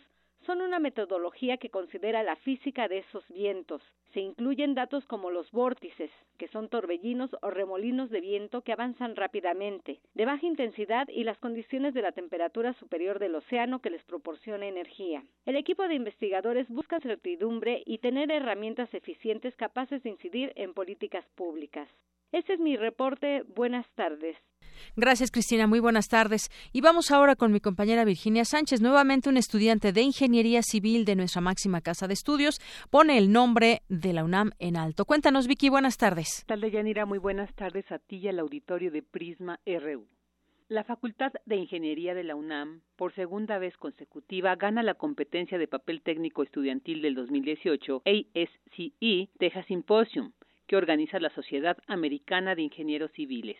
Esta vez, Abraham Calderón Rodríguez, estudiante de octavo semestre de Ingeniería Civil, obtuvo el primer lugar luego de enfrentarse a representantes de otras 16 instituciones de educación superior, entre ellas cinco mexicanas y once tejanas. Una parte del certamen, que esta vez se denominó las redes sociales y la ingeniería civil, consistió en redactar un ensayo donde se relacionara la ética con la ingeniería, el cual se envió con anticipación y posteriormente se presentó ya en el simposio durante cinco minutos frente a un jurado. Posteriormente, se realizó una sesión de preguntas, respuestas y la evaluación. Abraham Calderón presentó el ensayo ¿Son las redes sociales una amenaza? donde a través de seis casos ejemplificó la importancia de conocer, comprender y aplicar los códigos de ética que deben regir a la ingeniería. Escuchémosle. Creo que los ingenieros tenemos como esta forma de ver, yo no te digo profesional porque no lo sé, pero al menos en mi etapa de estudiante he visto que las partes humanísticas y sociales no, no las tomamos con la seriedad que debieran. Y creo que es muy importante hacer hincapié que sí son importantes. O sea, en nuestro ánimo de ayudar a la sociedad, pues podríamos haberla afectado de manera muy grave. Entonces es muy aplicable porque tenemos que conocer lo que está a nuestro alcance como ingenieros y la ética es, parte de ello. Entre los ejemplos que presentó Calderón fue lo que ocurrió durante el pasado sismo del 19 de septiembre en la Ciudad de México, donde muchas construcciones sufrieron daños, lo cual generó que las personas preocupadas comenzaran a subir a las redes sociales imágenes de sus casas, como en el caso de la cuenta en Twitter hashtag Revisa mi grieta, donde hubo una serie de intercambios de imágenes y comentarios sobre si existían daños o no, observando solo la imagen sin tener una revisión de la estructura completa. Justo ahí, señala Calderón, se relaciona con un código de ética que es el tomar decisiones hasta tener la información completa. Asimismo, señaló, para guiarse por la ética y evitar la corrupción o mantener la confidencialidad de una obra, no se deben publicar en las redes sociales las fotografías ni del trabajo mismo ni del autor. Enhorabuena por este destacado estudiante de la UNAM. Hasta aquí la información. Buenas tardes. Gracias, Vicky. Muy buenas tardes. Queremos escuchar tu voz. Nuestro teléfono en cabina es 55 36 43 39. Porque tu opinión es importante, síguenos en nuestras redes sociales, en Facebook como Prisma RU y en Twitter como arroba PrismaRU. Internacional RU. Vladimir Putin, que controla el poder en Rusia desde el año 2000, tomó posesión del cargo este lunes por cuarta ocasión, en una solemne ceremonia en el Gran Palacio del Kremlin. El presidente de Rusia agradeció a los ciudadanos por su apoyo. El sentido de mi vida será hacer todo lo posible para Rusia, para su futuro pacífico y su prosperidad, para la prosperidad de nuestro gran pueblo, para el bienestar en cada familia rusa. Les aseguro que el objetivo de mi vida y mi trabajo seguirá siendo el servicio al pueblo, a nuestra patria. Para mí, esto está por encima de todo. La nominada por el presidente estadounidense Donald Trump para convertirse en la próxima directora de la CIA, Gina Haspel, ofreció retirar su candidatura tras las críticas recibidas por su papel en el programa para torturar sospechosos de terrorismo. No obstante, Trump defendió a su nominada, rechazando las acusaciones en su contra.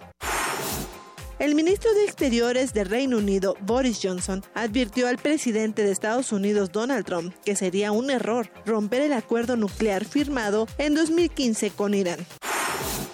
El número de viviendas destruidas en la isla de Hawái por la lava que emana del volcán Kilauea subió a 26 este domingo. El Kilauea entró en erupción el jueves pasado y provocó la evacuación de al menos 1.700 personas de la localidad de Leilani State. El delegado del gobierno de Cataluña, Enric Miló, aseguró este lunes que la probabilidad de que Carles Puigdemont sea investido como presidente de la Generalitat es de cero, al explicar que el gobierno español llevará al Tribunal Constitucional la reforma de ley de presidencia. El expresidente brasileño Luis Ignacio Lula da Silva cumple hoy un mes de prisión por una condena de 12 años por supuesta corrupción. En este sentido, la presidenta del Partido de los Trabajadores de Brasil, Jeslie Hotman, afirmó que aunque el expresidente esté en prisión, su organización política lo registrará como su candidato a la elección presidencial de este año. El presidente no está con sus derechos políticos suspendidos, entonces Lula tiene el derecho de tener su candidatura registrada.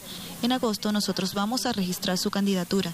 Y es claro que el Ministerio Público va a cuestionar su postulación con base en la ley ficha limpia que dice que quien es condenado en segunda instancia no puede ser candidato y nosotros vamos a ingresar con un recurso que también se basa en esta ley, en el artículo 26 que prevé que si todavía le quedan recursos judiciales justificables para ser analizados, la candidatura debe ser mantenida aún bajo juicio.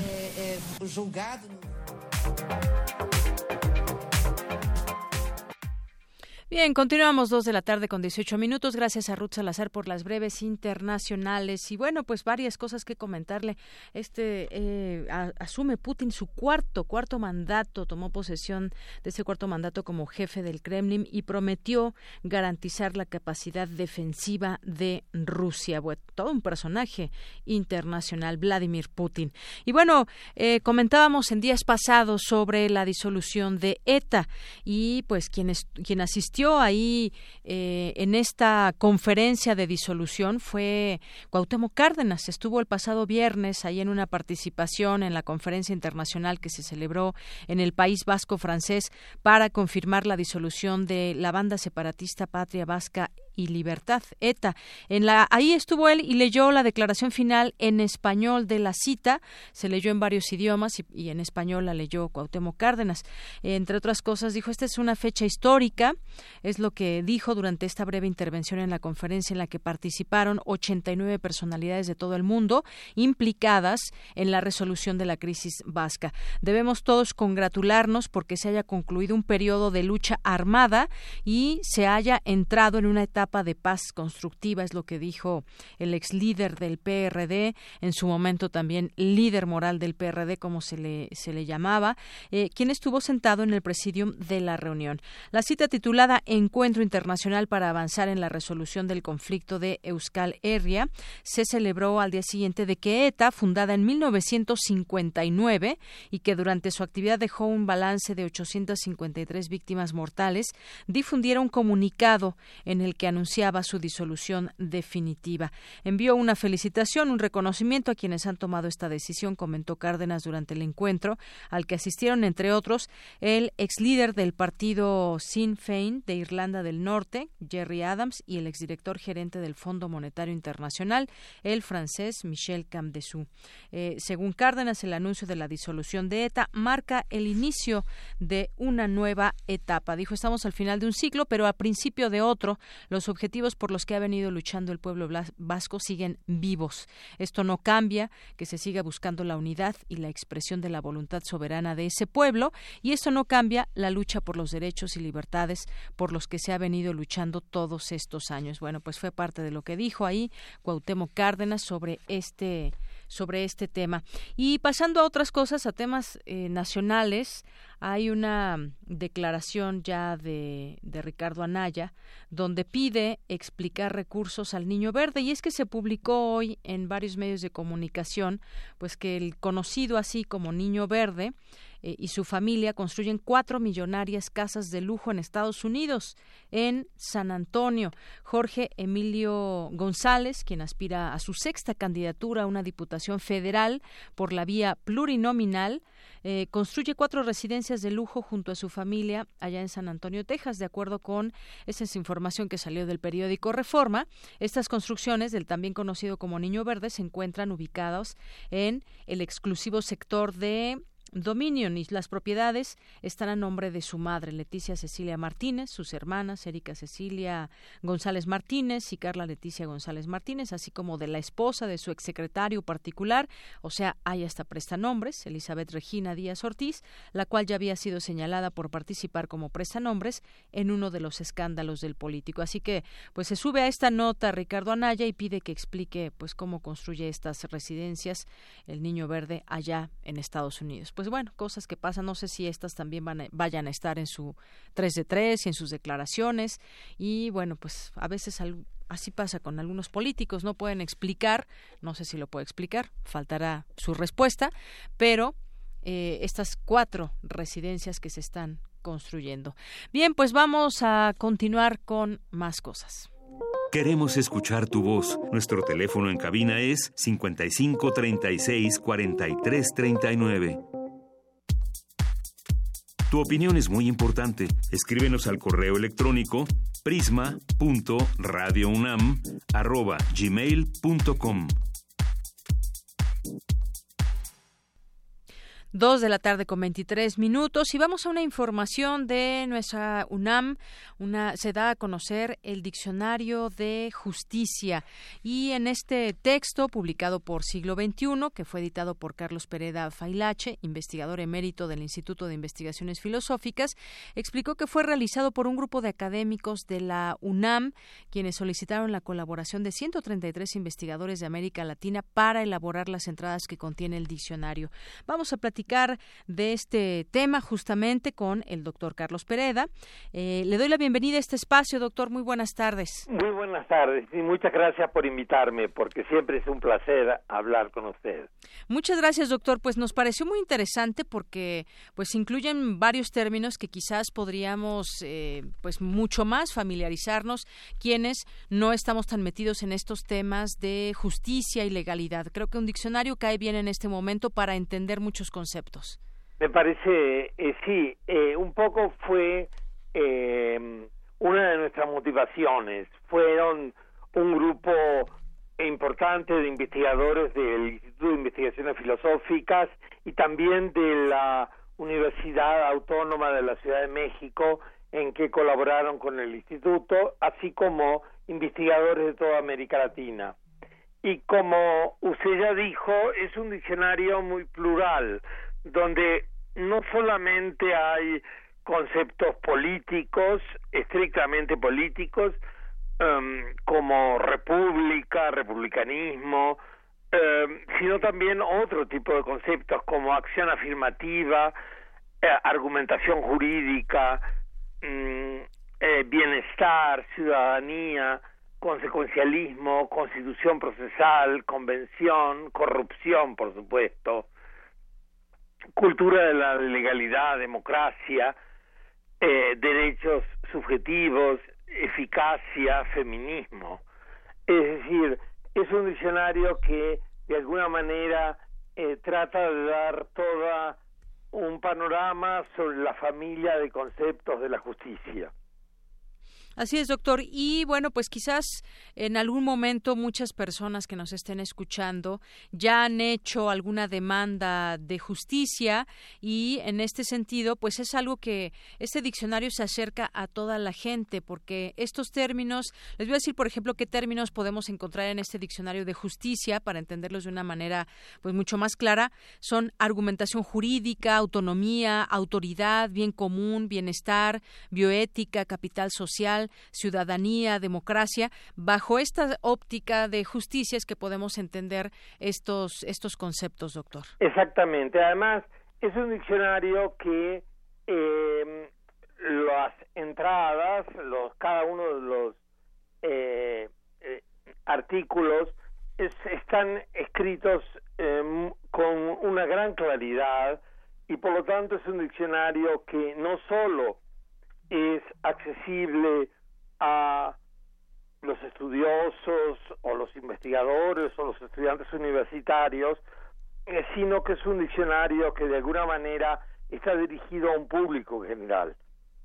eh, además es un diccionario, eh, um, antes de Navidad una profesora que hacía un eh, artículo sobre el diccionario señalaba de que normalmente uno no regala diccionarios, pero este es un diccionario que eh, yo urgiría que la gente lo regalara, porque está muy bien escrito, es un excelente libro de consulta, pero a su, pero a su vez es un libro que uno puede leer de una manera muy eh, casi como una novela, porque la justicia es casi una novela. Claro que sí. Oiga, doctor, y por ejemplo, estas palabras y términos que podemos encontrar en este diccionario de justicia son, son eh, digamos, eh, términos universales o son más bien regionales? No, en general son términos universales, pero eh, tuvimos mucho cuidado en tener muy en cuenta qué es lo que estaba pasando en México y en América Latina. Y por ejemplo, eh, quizás en un diccionario europeo sobre justicia no se les hubiera ocurrido poner la palabra corrupción, a nosotros sí se nos ocurrió ponerla. Muy bien, pues sí. Y, bueno, también incorpora eh, lo que leo en esta, eh, también en este artículo que publica la Gaceta UNAM en su sección de academia, incorpora términos nuevos como populismo o poscolonialismo. Claro. Es decir, eh, intentamos poner términos que eh, en ese momento están tienen un gran auge en la discusión política y en general en las discusiones. Y obviamente mm, prácticamente todo el mundo en este momento está hablando de populismo está hablando de postcolonialismo y, y por eso nos importaba poner términos de ese tipo. Claro, en un diccionario de justicia, pues creo que sería interesante conocer el significado de populismo, por ejemplo. Claro, porque es un diccionario de justicia que no solo tiene términos eh, filosóficos, políticos y jurídicos, sino que también tiene muchos términos de de que de las discusiones callejeras sobre la justicia. Claro.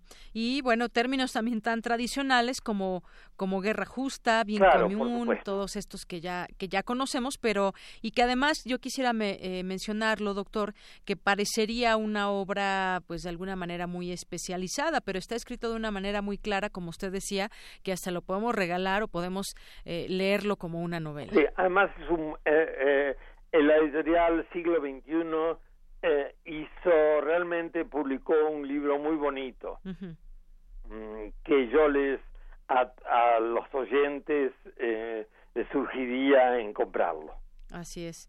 Pues ahí está este libro de Diccionario de Justicia, un libro que pues nos puede llevar a, a, pensar mejor en la justicia, sus vertientes y todos los ámbitos donde está presente, donde ya lo podemos eh, ya lo podemos eh, conseguir en distintas librerías, ¿verdad? Sí, eh, creo que está en las más librerías más importantes y se puede encargar siempre y por supuesto está en la librería del siglo XXI. Así es. Bueno, pues ahí está para entender muchos de los términos que a veces hasta usamos de manera cotidiana sin saber exactamente qué significan. Así que nos puede ayudar mucho este diccionario. Bueno. Doctor, pues muchas gracias. No, muchas gracias a usted. Y espero que, que eh, haber despertado en los oyentes alguna curiosidad por eh, visitar este diccionario. Seguro que sí, doctor. Muchas gracias. Muchas gracias a usted. Hasta luego, muy buenas tardes. Es el doctor Carlos Pereda, investigador del Instituto de Investigaciones Filosóficas de la UNAM. Relatamos al mundo. Relatamos al mundo. Queremos escuchar tu voz. Nuestro teléfono en cabina es 55 36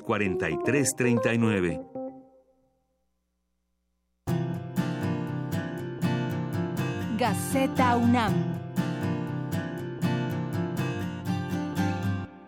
Bien, continuamos ahora con el contenido de Gaceta UNAM. Le enviamos un saludo a Hugo Huitrón, su director. Pues eh, hoy en la portada de Gaceta UNAM se ve un diseño de Manuel Díaz Reyes de la Facultad de Artes y Diseño, un emblema 50 años del movimiento del 68, Ciudadanías en Movimiento es lo que trae en esta en esta en su carátula la la Gaceta UNAM, y en interiores crean la Unidad de Investigación de Reproducción Humana, sede periférica de la UNAM. Centrará su atención en los problemas de salud pública, sobre todo los relacionados con la situación materno-infantil.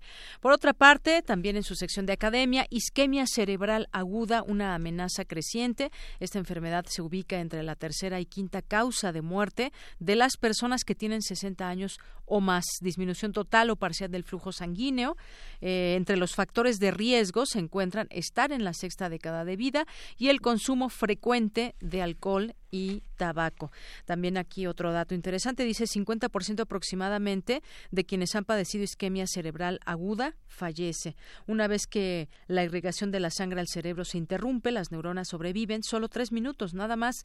Si esta irrigación no se restablece, aquellas empiezan a morir eh, pocas o muchas, de ello dependerá qué tan graves sean las consecuencias de un evento de esa naturaleza, dice la doctora Claudia Gómez Acevedo de la Facultad de Medicina. Así que les recomendamos también este, este artículo.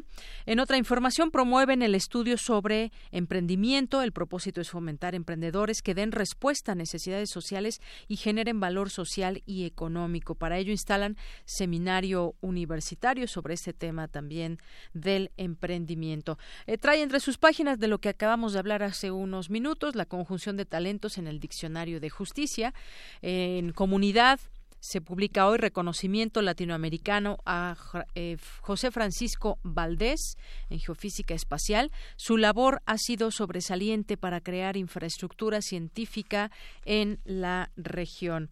En otros, eh, en otros datos, la, la, Universidad Veracruzana distingue a Concepción Compani, le da la medalla al mérito. La investigadora emérita impartió una conferencia magistral sobre la construcción del español de México.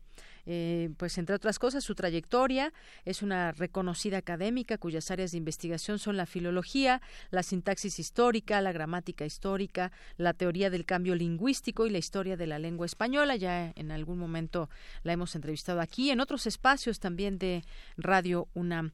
En otra información en cultura, premian al emblema e identidad gráfica del movimiento del 68, Ciudadanías en Movimiento, eh, parte de la información que se publica en su portada. El jurado decidió otorgar dos primeros lugares, hubo 76 propuestas. También edición crítica de las últimas partituras de Manuel M. Ponce, en la UNAM el archivo de pintura mural prehispánica más completo del orbe y muchas otras cosas que trae hoy Gaceta, entre ellas pues los eventos, eh, conferencias, simposios, de todo un poco música, en las artes también presente ahí pues muchas cosas de la UNAM en danza, también veo por aquí distintas actividades, así que no se olviden de, eh, de leerla y acudir a todas estas o algunas de las invitaciones que nos hacen desde Gaceta, cine, podcast, niños, conferencias, cursos, talleres, literatura, teatro y más. Son las dos con treinta y cinco minutos. Vamos, eh, seguimos ya con mi compañera Dulce García, porque hace unos momentos se llevó a cabo la presentación del documental Ayotzinapa, El Paso de la Tortuga, coproducción de TV UNAM y Guillermo del Toro. ¿Qué tal, Dulce? Muy buenas tardes. Así es, Deyanira, muy buenas tardes a ti el auditorio de Prisma RU. Pues como bien lo mencionas, eh, se llevó a cabo en la Facultad de Ciencias Políticas y Sociales de la UNAM la presentación del documental titulado Ayotzinapa, el paso de la tortuga. Eh, luego de la desaparición forzada de los 43 estudiantes normalistas de Ayotzinapa, se hizo visible el dolor de los alumnos, de los padres y demás involucrados, eh, recordándonos el vínculo íntimo que existe entre todos, entre todas las personas y la importancia de la solidaridad. Por ello se realizó este documental eh, que fue pues eh, que, perdón, que fue producido por Guillermo del Toro en colaboración con TV UNAM y dirigido por Enrique García Mesa. Hay que decir que el filme trata de reconstruir los hechos violentos del 26 y 27 de septiembre de 2014, que dejaron como resultado la desaparición de decenas de normalistas en Guerrero. Para Armando Casas, el director de TV UNAM, este documental hace la invitación a que se le dé seguimiento al caso porque es importante para las nuevas generaciones estar conscientes de que ocurren este tipo de sucesos, de que no se deben quedar en el olvido y sobre todo que no deben quedarse impunes y de ahí que se hiciera esta vinculación entre TV UNAM, la Facultad de Ciencias Políticas y pues el mundo cinematográfico que llega a las grandes masas. ¿Qué te parece si lo escuchamos?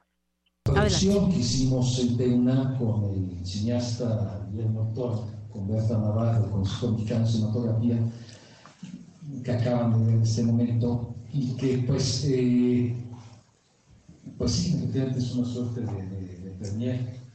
Eh, porque el documental que pensábamos estrenar, que vamos a estrenar en televisión de UNAM, lo vamos a hacer pues en la acomodación de este trágico suceso el 26 de septiembre de este año y pues ustedes están viendo con mucha más anticipación. Esto lo estrenamos formalmente en el Festival Cine Guadalajara con la presencia de Guillermo del Toro. Eh, y ahora, pues, eh, parte del tema es que va a estar consensuado a nivel mundial a través de la plataforma. Deyanira, eh, el documental Ayotzinapa, El Paso de la Tortuga, contiene testimonios de sobrevivientes y familiares de las víctimas que dan cuenta de la impunidad y la injusticia de las autoridades como una constante. Eh, aquí hay que mencionar que todavía se habla de pues caciques que traen asoleado al pueblo y también se dice que las normales son como las últimas herencias de la revolución y que es por eso que el gobierno las quiere desaparecer. Oficialmente este documental se presentará en septiembre, a cuatro años del suceso, pero ya se tuvo este primer acercamiento con los estudiantes de aquí de la UNAM. 13, 14, 15, 16, 17, 18, 19, 20,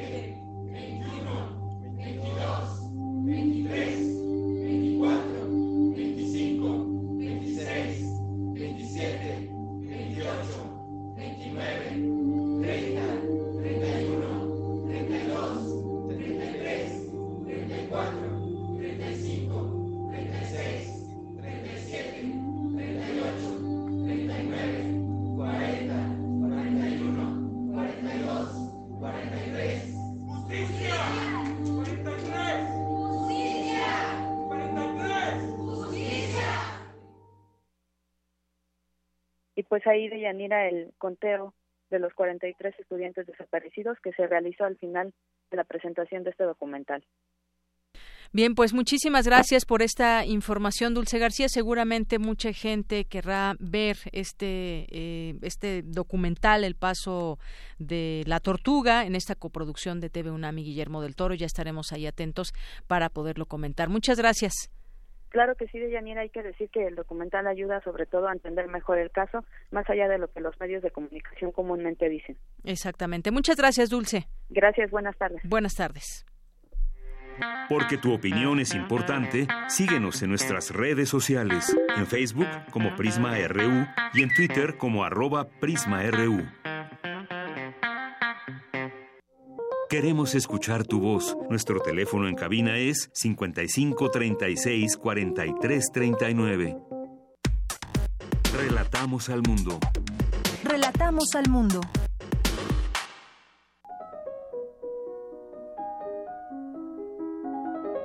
Cartografía RU con Otto Cázares. ¿Qué tal, Otto Cázares? ¿Cómo estás? Muy buenas tardes. Muy buenas tardes. Estoy contento, como siempre, de compartir estos micrófonos contigo, lo cual es un privilegio. Y, con nuestros amigos de Facebook Live. Ah, sí, claro. Sí, ya no podemos dejar afuera los que nos ven también. Una radio que se ve, qué maravilla. Pues muy contento de estar aquí en un día nublado. Muy nublado. Mira, ahorita parece como que se nubló un poco menos que en la mañana, estaba terrible. Sí, bueno. Pues y se esperan lluvias, así que... Bueno, pero cuando ha estado tan nublado no ha llovido. ¿Te has dado cuenta de eso? Entonces, bueno, en esta ocasión yo quiero hacerles una cartografía, un comentario acerca de una exposición que me parece digna de todo encomio. Quien se adentre por estos días al Museo Universitario de Arte Contemporáneo y tome las escaleras hacia la planta baja, se va a encontrar con una acumulación museográfica muy particular ahí puesta en una esquina y esta conglomeración de cosas le recordará al que visita el museo a un tinglado de mercado claro, sin el ruido y sin los gritos circundantes de los mercados, sino eh, más bien con la asepsia tan particular de un museo. Ahí hay dispuestas unas vitrinas con los objetos más diversos que puede imaginarse. Una colección de objetos kitsch, es decir, producidos en serie y dispuestos en ingeniosas configuraciones que se acompañan eh, de pantallas de video. Hay todo tipo de chucherías compradas en los vagones de metro, casadas por la Ciudad de México con los ojos bien atentos. Hay una vitrina, por ejemplo, de corbatas de fantasía.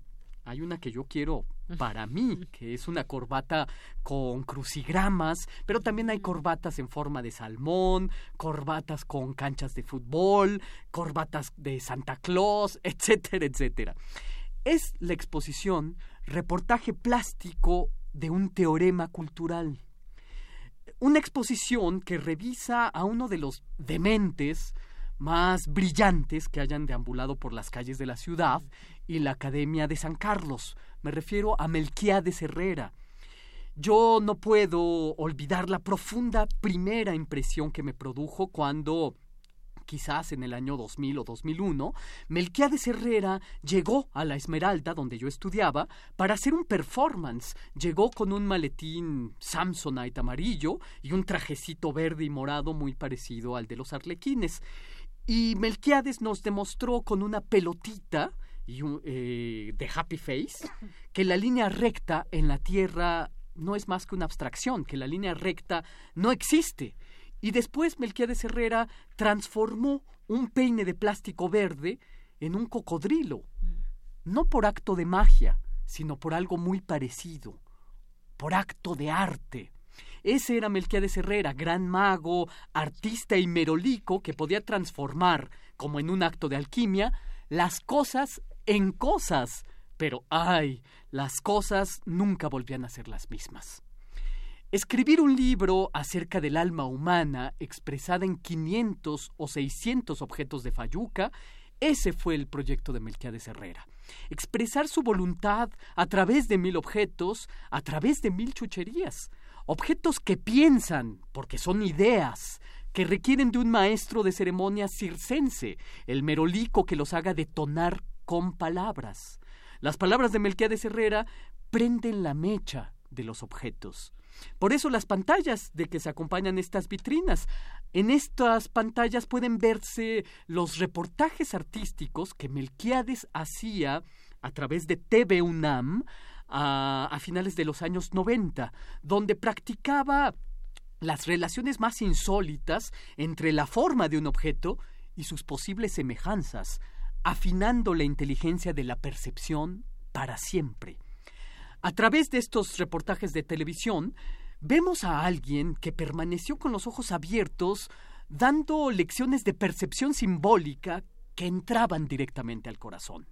Su gran arte es ese precisamente, la inteligencia perceptiva, su inteligencia, eh, yo diría, olfativa, para encontrar en los objetos un signo secreto lleno de sentidos.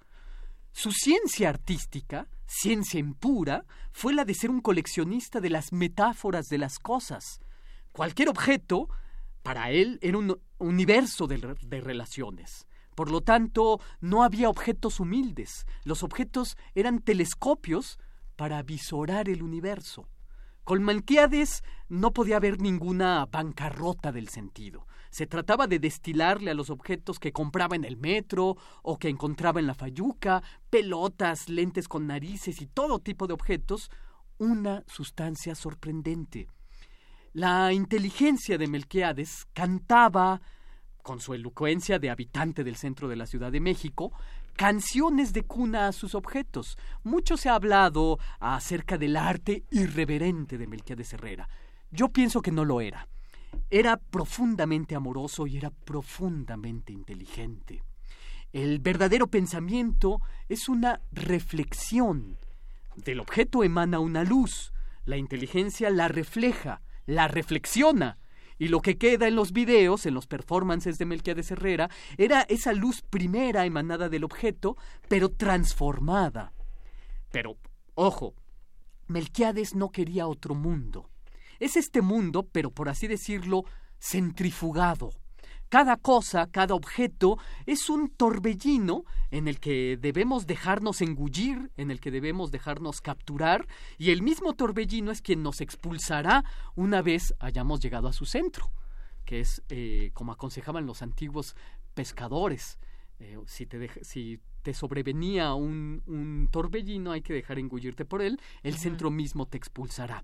De modo que testimoniamos como espectadores de, reportaje, de los reportajes plásticos de Melquiades Herrera, objetos dispuestos para un drama que acontece en la forma de una lección a la manera socrática. ¿Quién más socrático que Melquiades Herrera? Melquiades Herrera fue un maestro, maestro en la Academia de San Carlos, y su obra es pedagógica en todo sentido, donde no se asume que el maestro tenga unos contenidos que transmitir a unos discípulos, sino donde pedagogía es sinónimo de experimentar junto con otros. Los antiguos decían, para fomentar la disciplina y para fomentar la autoexigencia, nulle días sine línea, que no pase un día sin escribir una sola línea. Pues bien, yo creo que Melquiades Herrera hizo del nulle día sine línea un imperativo de la más rigurosa indisciplina dentro de la más exigente disciplina. Ni un día sin un acto, ni un día sin una situación a pensar, ni un día sin una transformación simbólica. Ese, creo yo, es el sujeto estético posicionándose frente a su mundo. Melquiades siempre llevaba la mano, en su maletín, debajo de sus sacos, debajo de sus gabardinas, los objetos más dispares que uno puede imaginarse. Los tenía a la mano como en el bellísimo cuento de Edgar Queret, donde explica por qué lleva una jungla de objetos en el bolsillo. Objetos performáticos, es decir, objetos con los que hacer algo, y luego ponerlos en un almacén sin venderlos, contenedores de todo un poder cognoscitivo o mejor dicho, contenedores de nuevas formas de conocimiento, porque Melquiades Herrera producía conocimiento. Sus lecciones iluminadas como casetas de cobro, sin cobrarnos, nos abrían el camino hacia nuevas sendas de interpretación. Ese arte nos hace para siempre más inteligentes. Y esto es lo que yo tengo que decir este lunes 7 de mayo de 2018. Pues muchas gracias, Soto, porque ese, ese arte, cada cosa, cada, cada, objeto, pues tiene su razón de ser. Exhibidos ahí en el MOAC, pues bueno, seguramente la gente tendrá oportunidad de ver, de disfrutarlos, pero sobre todo también tratar de entender, pues dentro de esa, de pronto, lógica de conocer la, la Ciudad de México y de por qué un, por qué un objeto tiene, puedes darle tal o cual valor, ¿no? Yo creo que esa es una colección de, de Melquiades Herrera, que pues lo hizo justamente llegar hasta una exposición como esta que ahora se presenta en el MOAC. Claro, sí, sí, y una exposición que yo he de decir se le debía. No obstante, en proyectos editoriales, allá está el gran libro que editó Alias de Melquiades Herrera, em, me parece que todavía era una, un asunto pendiente hacerle una exposición a Melquiades Herrera. Es difícil en términos museográficos hacer una exposición de un artista como lo era Melquiades Herrera, porque en efecto en las vitrinas está toda su colección de objetos que eh, solamente a través de las pantallas donde vemos estos reportajes plásticos, vemos la manera en que estaban urdidos. Es un coleccionista explicándonos su colección, cosa que en su elocuencia, en su gran arte imaginativo y transformador, resulta una pues cosa. Sí, tómelo como una invitación para ir ahí al MUAC. Ya en algún momento Amanda de la Garza, que es curadora del MUAC, también nos había hablado, hablado de esta exposición. De esta exposición, ya nos había invitado, pero pues bueno, que que sigue esta invitación abierta claro, de, claro, de todos nosotros de Prisma para que vayamos a verla entre pues todos nosotros también, ¿no? Claro, y con esta, eh, esta sensación de que todo lo que estamos viendo es conocimiento. El arte produce conocimiento, nuevas formas de relacionar las cosas y creo que Melquiades lo hacía extraordinariamente, como el pedagogo que siempre fue. Así es. Pues muchas gracias, Otto. Pues de nada, y nos quedamos a la sobremesa para oír la, la voz del mundo que ya está aquí con Así nosotros. es. Sala Julián Carrillo presenta.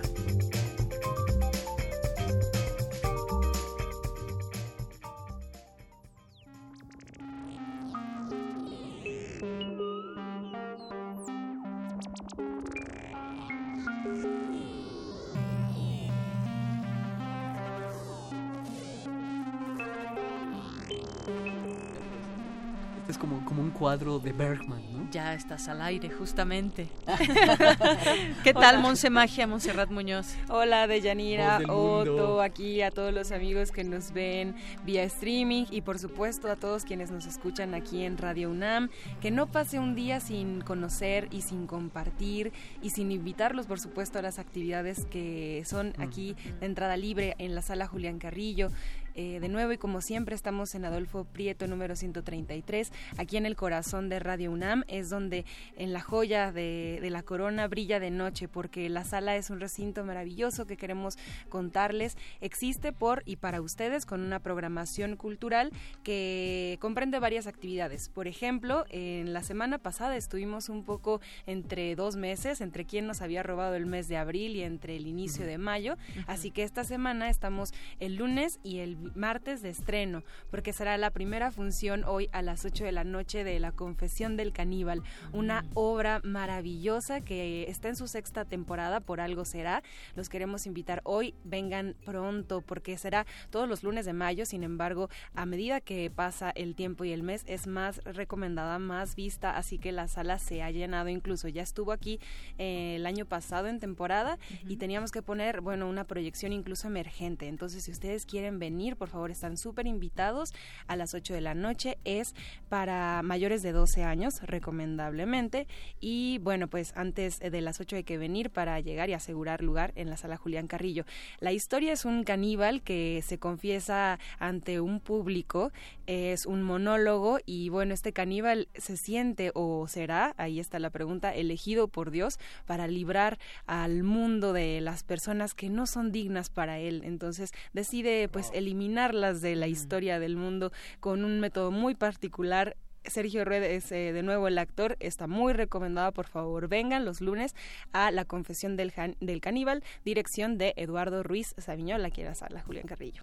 Los martes estamos de, de nuevo con una función inaugural de danza experimental, es La Reina Roja, quien habla a través de las voces de distintos fragmentos, eh, por ejemplo, de Octavio Paz, de Miguel Ángel Asturias, también del Popol Vuh y de Manuel Salas Torres. Es una coreografía interpretada por Carolina Cortés Cepeda y en el mood, en el humor de ser experimental, pues también tiene videos y tiene algunos eh, trazos distintos. Danza contemporánea aquí a las 8 de la noche los martes. La reina roja, una reina maya, ¿no? Exactamente, justo. A través, bueno, del personaje principal se rescatan varios fragmentos literarios y bueno, siempre es bueno conocer la intersección que hay a propósito de las artes, ¿no? Que los espíritus de las artes viven aquí todos, casi todas las noches más bien en Radio UNAM. Eh, los miércoles seguimos en el Cineclub Radio Cinema. Tuvimos la primera función del ciclo dedicado a Jaime Humberto Hermosillo, un cineasta que fue de las primeras generaciones del CUEC, bastante arriesgado tanto en su carrera cinematográfica como en su vida, en sus declaraciones, en sus posturas ante el cine. Ha jugado también con formatos digital, eh, bueno, 36 milímetros, y a medida que ha pasado el tiempo sigue haciendo más películas. Él está vivo, no vive en México, por eso no tenemos la fortuna de también de que venga presentar sus películas, pero también le dedicamos, como no, este, este espacio cinematográfico que, bueno, contamos con una presentación, la película y después al final tenemos una discusión. Vimos ya La Pasión según Berenice, una obra bastante abierta a interpretaciones, con Marta Navarro en una actuación bastante mm, increíble, a mi parecer, y seguiremos con Matiné de 1976, todos los miércoles a las 6 de la tarde, en puntito empezamos. Los viernes, a propósito de la palabra intersección, vienen los conciertos de transmisión en vivo de 9 a 10 de la noche y estamos con el 11 de mayo, que es el México Y2K Loop Festival, que significa lo siguiente, ¿qué es un loop? Un loop es un sonido que se repite en determinados planos, en determinadas secuencias, puede o no cambiar. Entonces, este viernes tenemos a tres artistas internacionales que estarán aquí haciendo loops en vivo. como estos que estamos escuchando. Exactamente, como secuencias en vivo con procesadores. Exactamente. generadas en vivo. En vivo. Y que van haciendo una suerte de eh, canon. Cadena. Sí, sí, sí, sí, canon. Lo explicas muy bien. Bien, exacto, exacto. Sí, Otto eh, maravillándonos. Pero sí, es eh, la experimentación electrónica sonora por capas, por ciclos que se repiten y muchos de estos artistas tienen incluso instrumentos que ellos hacen con cañas de bambú, con algunas guitarras intervenidas, con arcos para violines, cosas muy novedosas y si no novedosas, bastante creativas en sus juegos. Estará James Sidlow, que es de Estados Unidos, y también va a estar Javier Lara, que es eh, mexicano, uno de los grandes también en el loop y en la experimentación electrónica, que es parte de Astrolabio, también una gran banda. Si quieren venir a maravillarse con cosas nuevas y a hacer uso de, del, del, oído y de los sentidos, por favor, vengan. DJs también.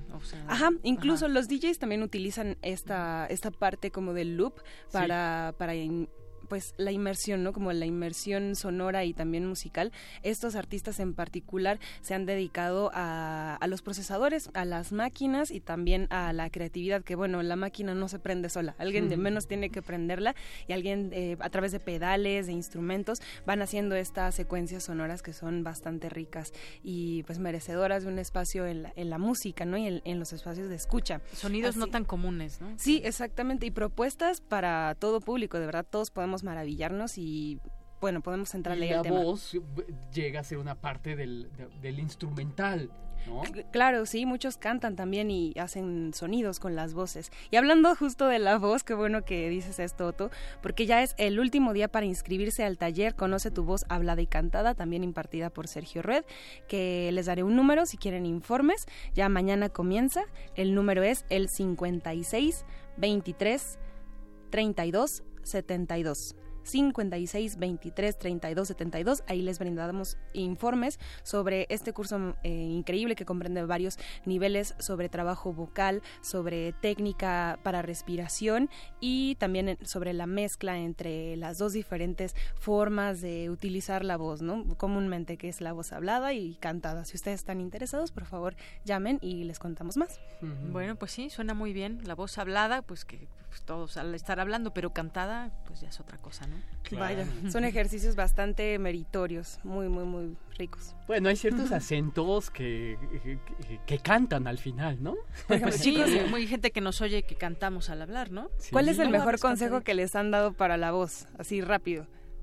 Por ejemplo, pues, respirar, ¿no? Es sí, respirar. el, mejor, el mejor consejo que me, lo dio Margarita Castillo, oh. a quien adoro y pues este y respeto muchísimo, una vez me dijo, eh, es que yo no, yo no hablo palabras, yo hablo silencios, me dijo. Entonces creo que fue el mejor consejo para hablar. Exacto, es que es el espacio que significa al contenedor de la palabra, por así decirlo. ¿no? Oh, Entonces eso me encantó. ¿A ti? Yo dije, la respiración, como intentar respirar de una manera pues consciente. Creo que eso de mm, menos te salva un poco para pensar y pues para yo no tomo cosas frías. Creo que eso te, mm. te puede dañar mucho las cuerdas vocales, ¿no? pero bueno, además de que no me gusta, pero, creo que ese cambio te genera mucho problema, te puedes quedar afónico. El gran cantante de ópera, Caruso, fumaba, era un gran fumador. Yo no me puedo explicar eso. Pues sí. Y con esto nos despedimos. ¿Y ustedes cómo cuidan su voz?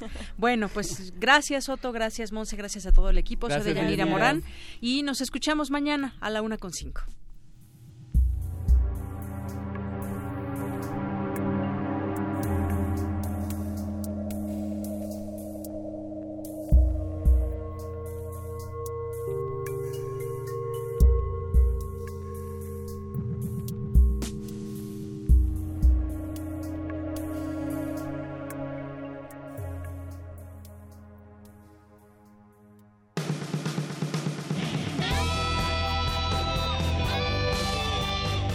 RU. Relatamos al mundo.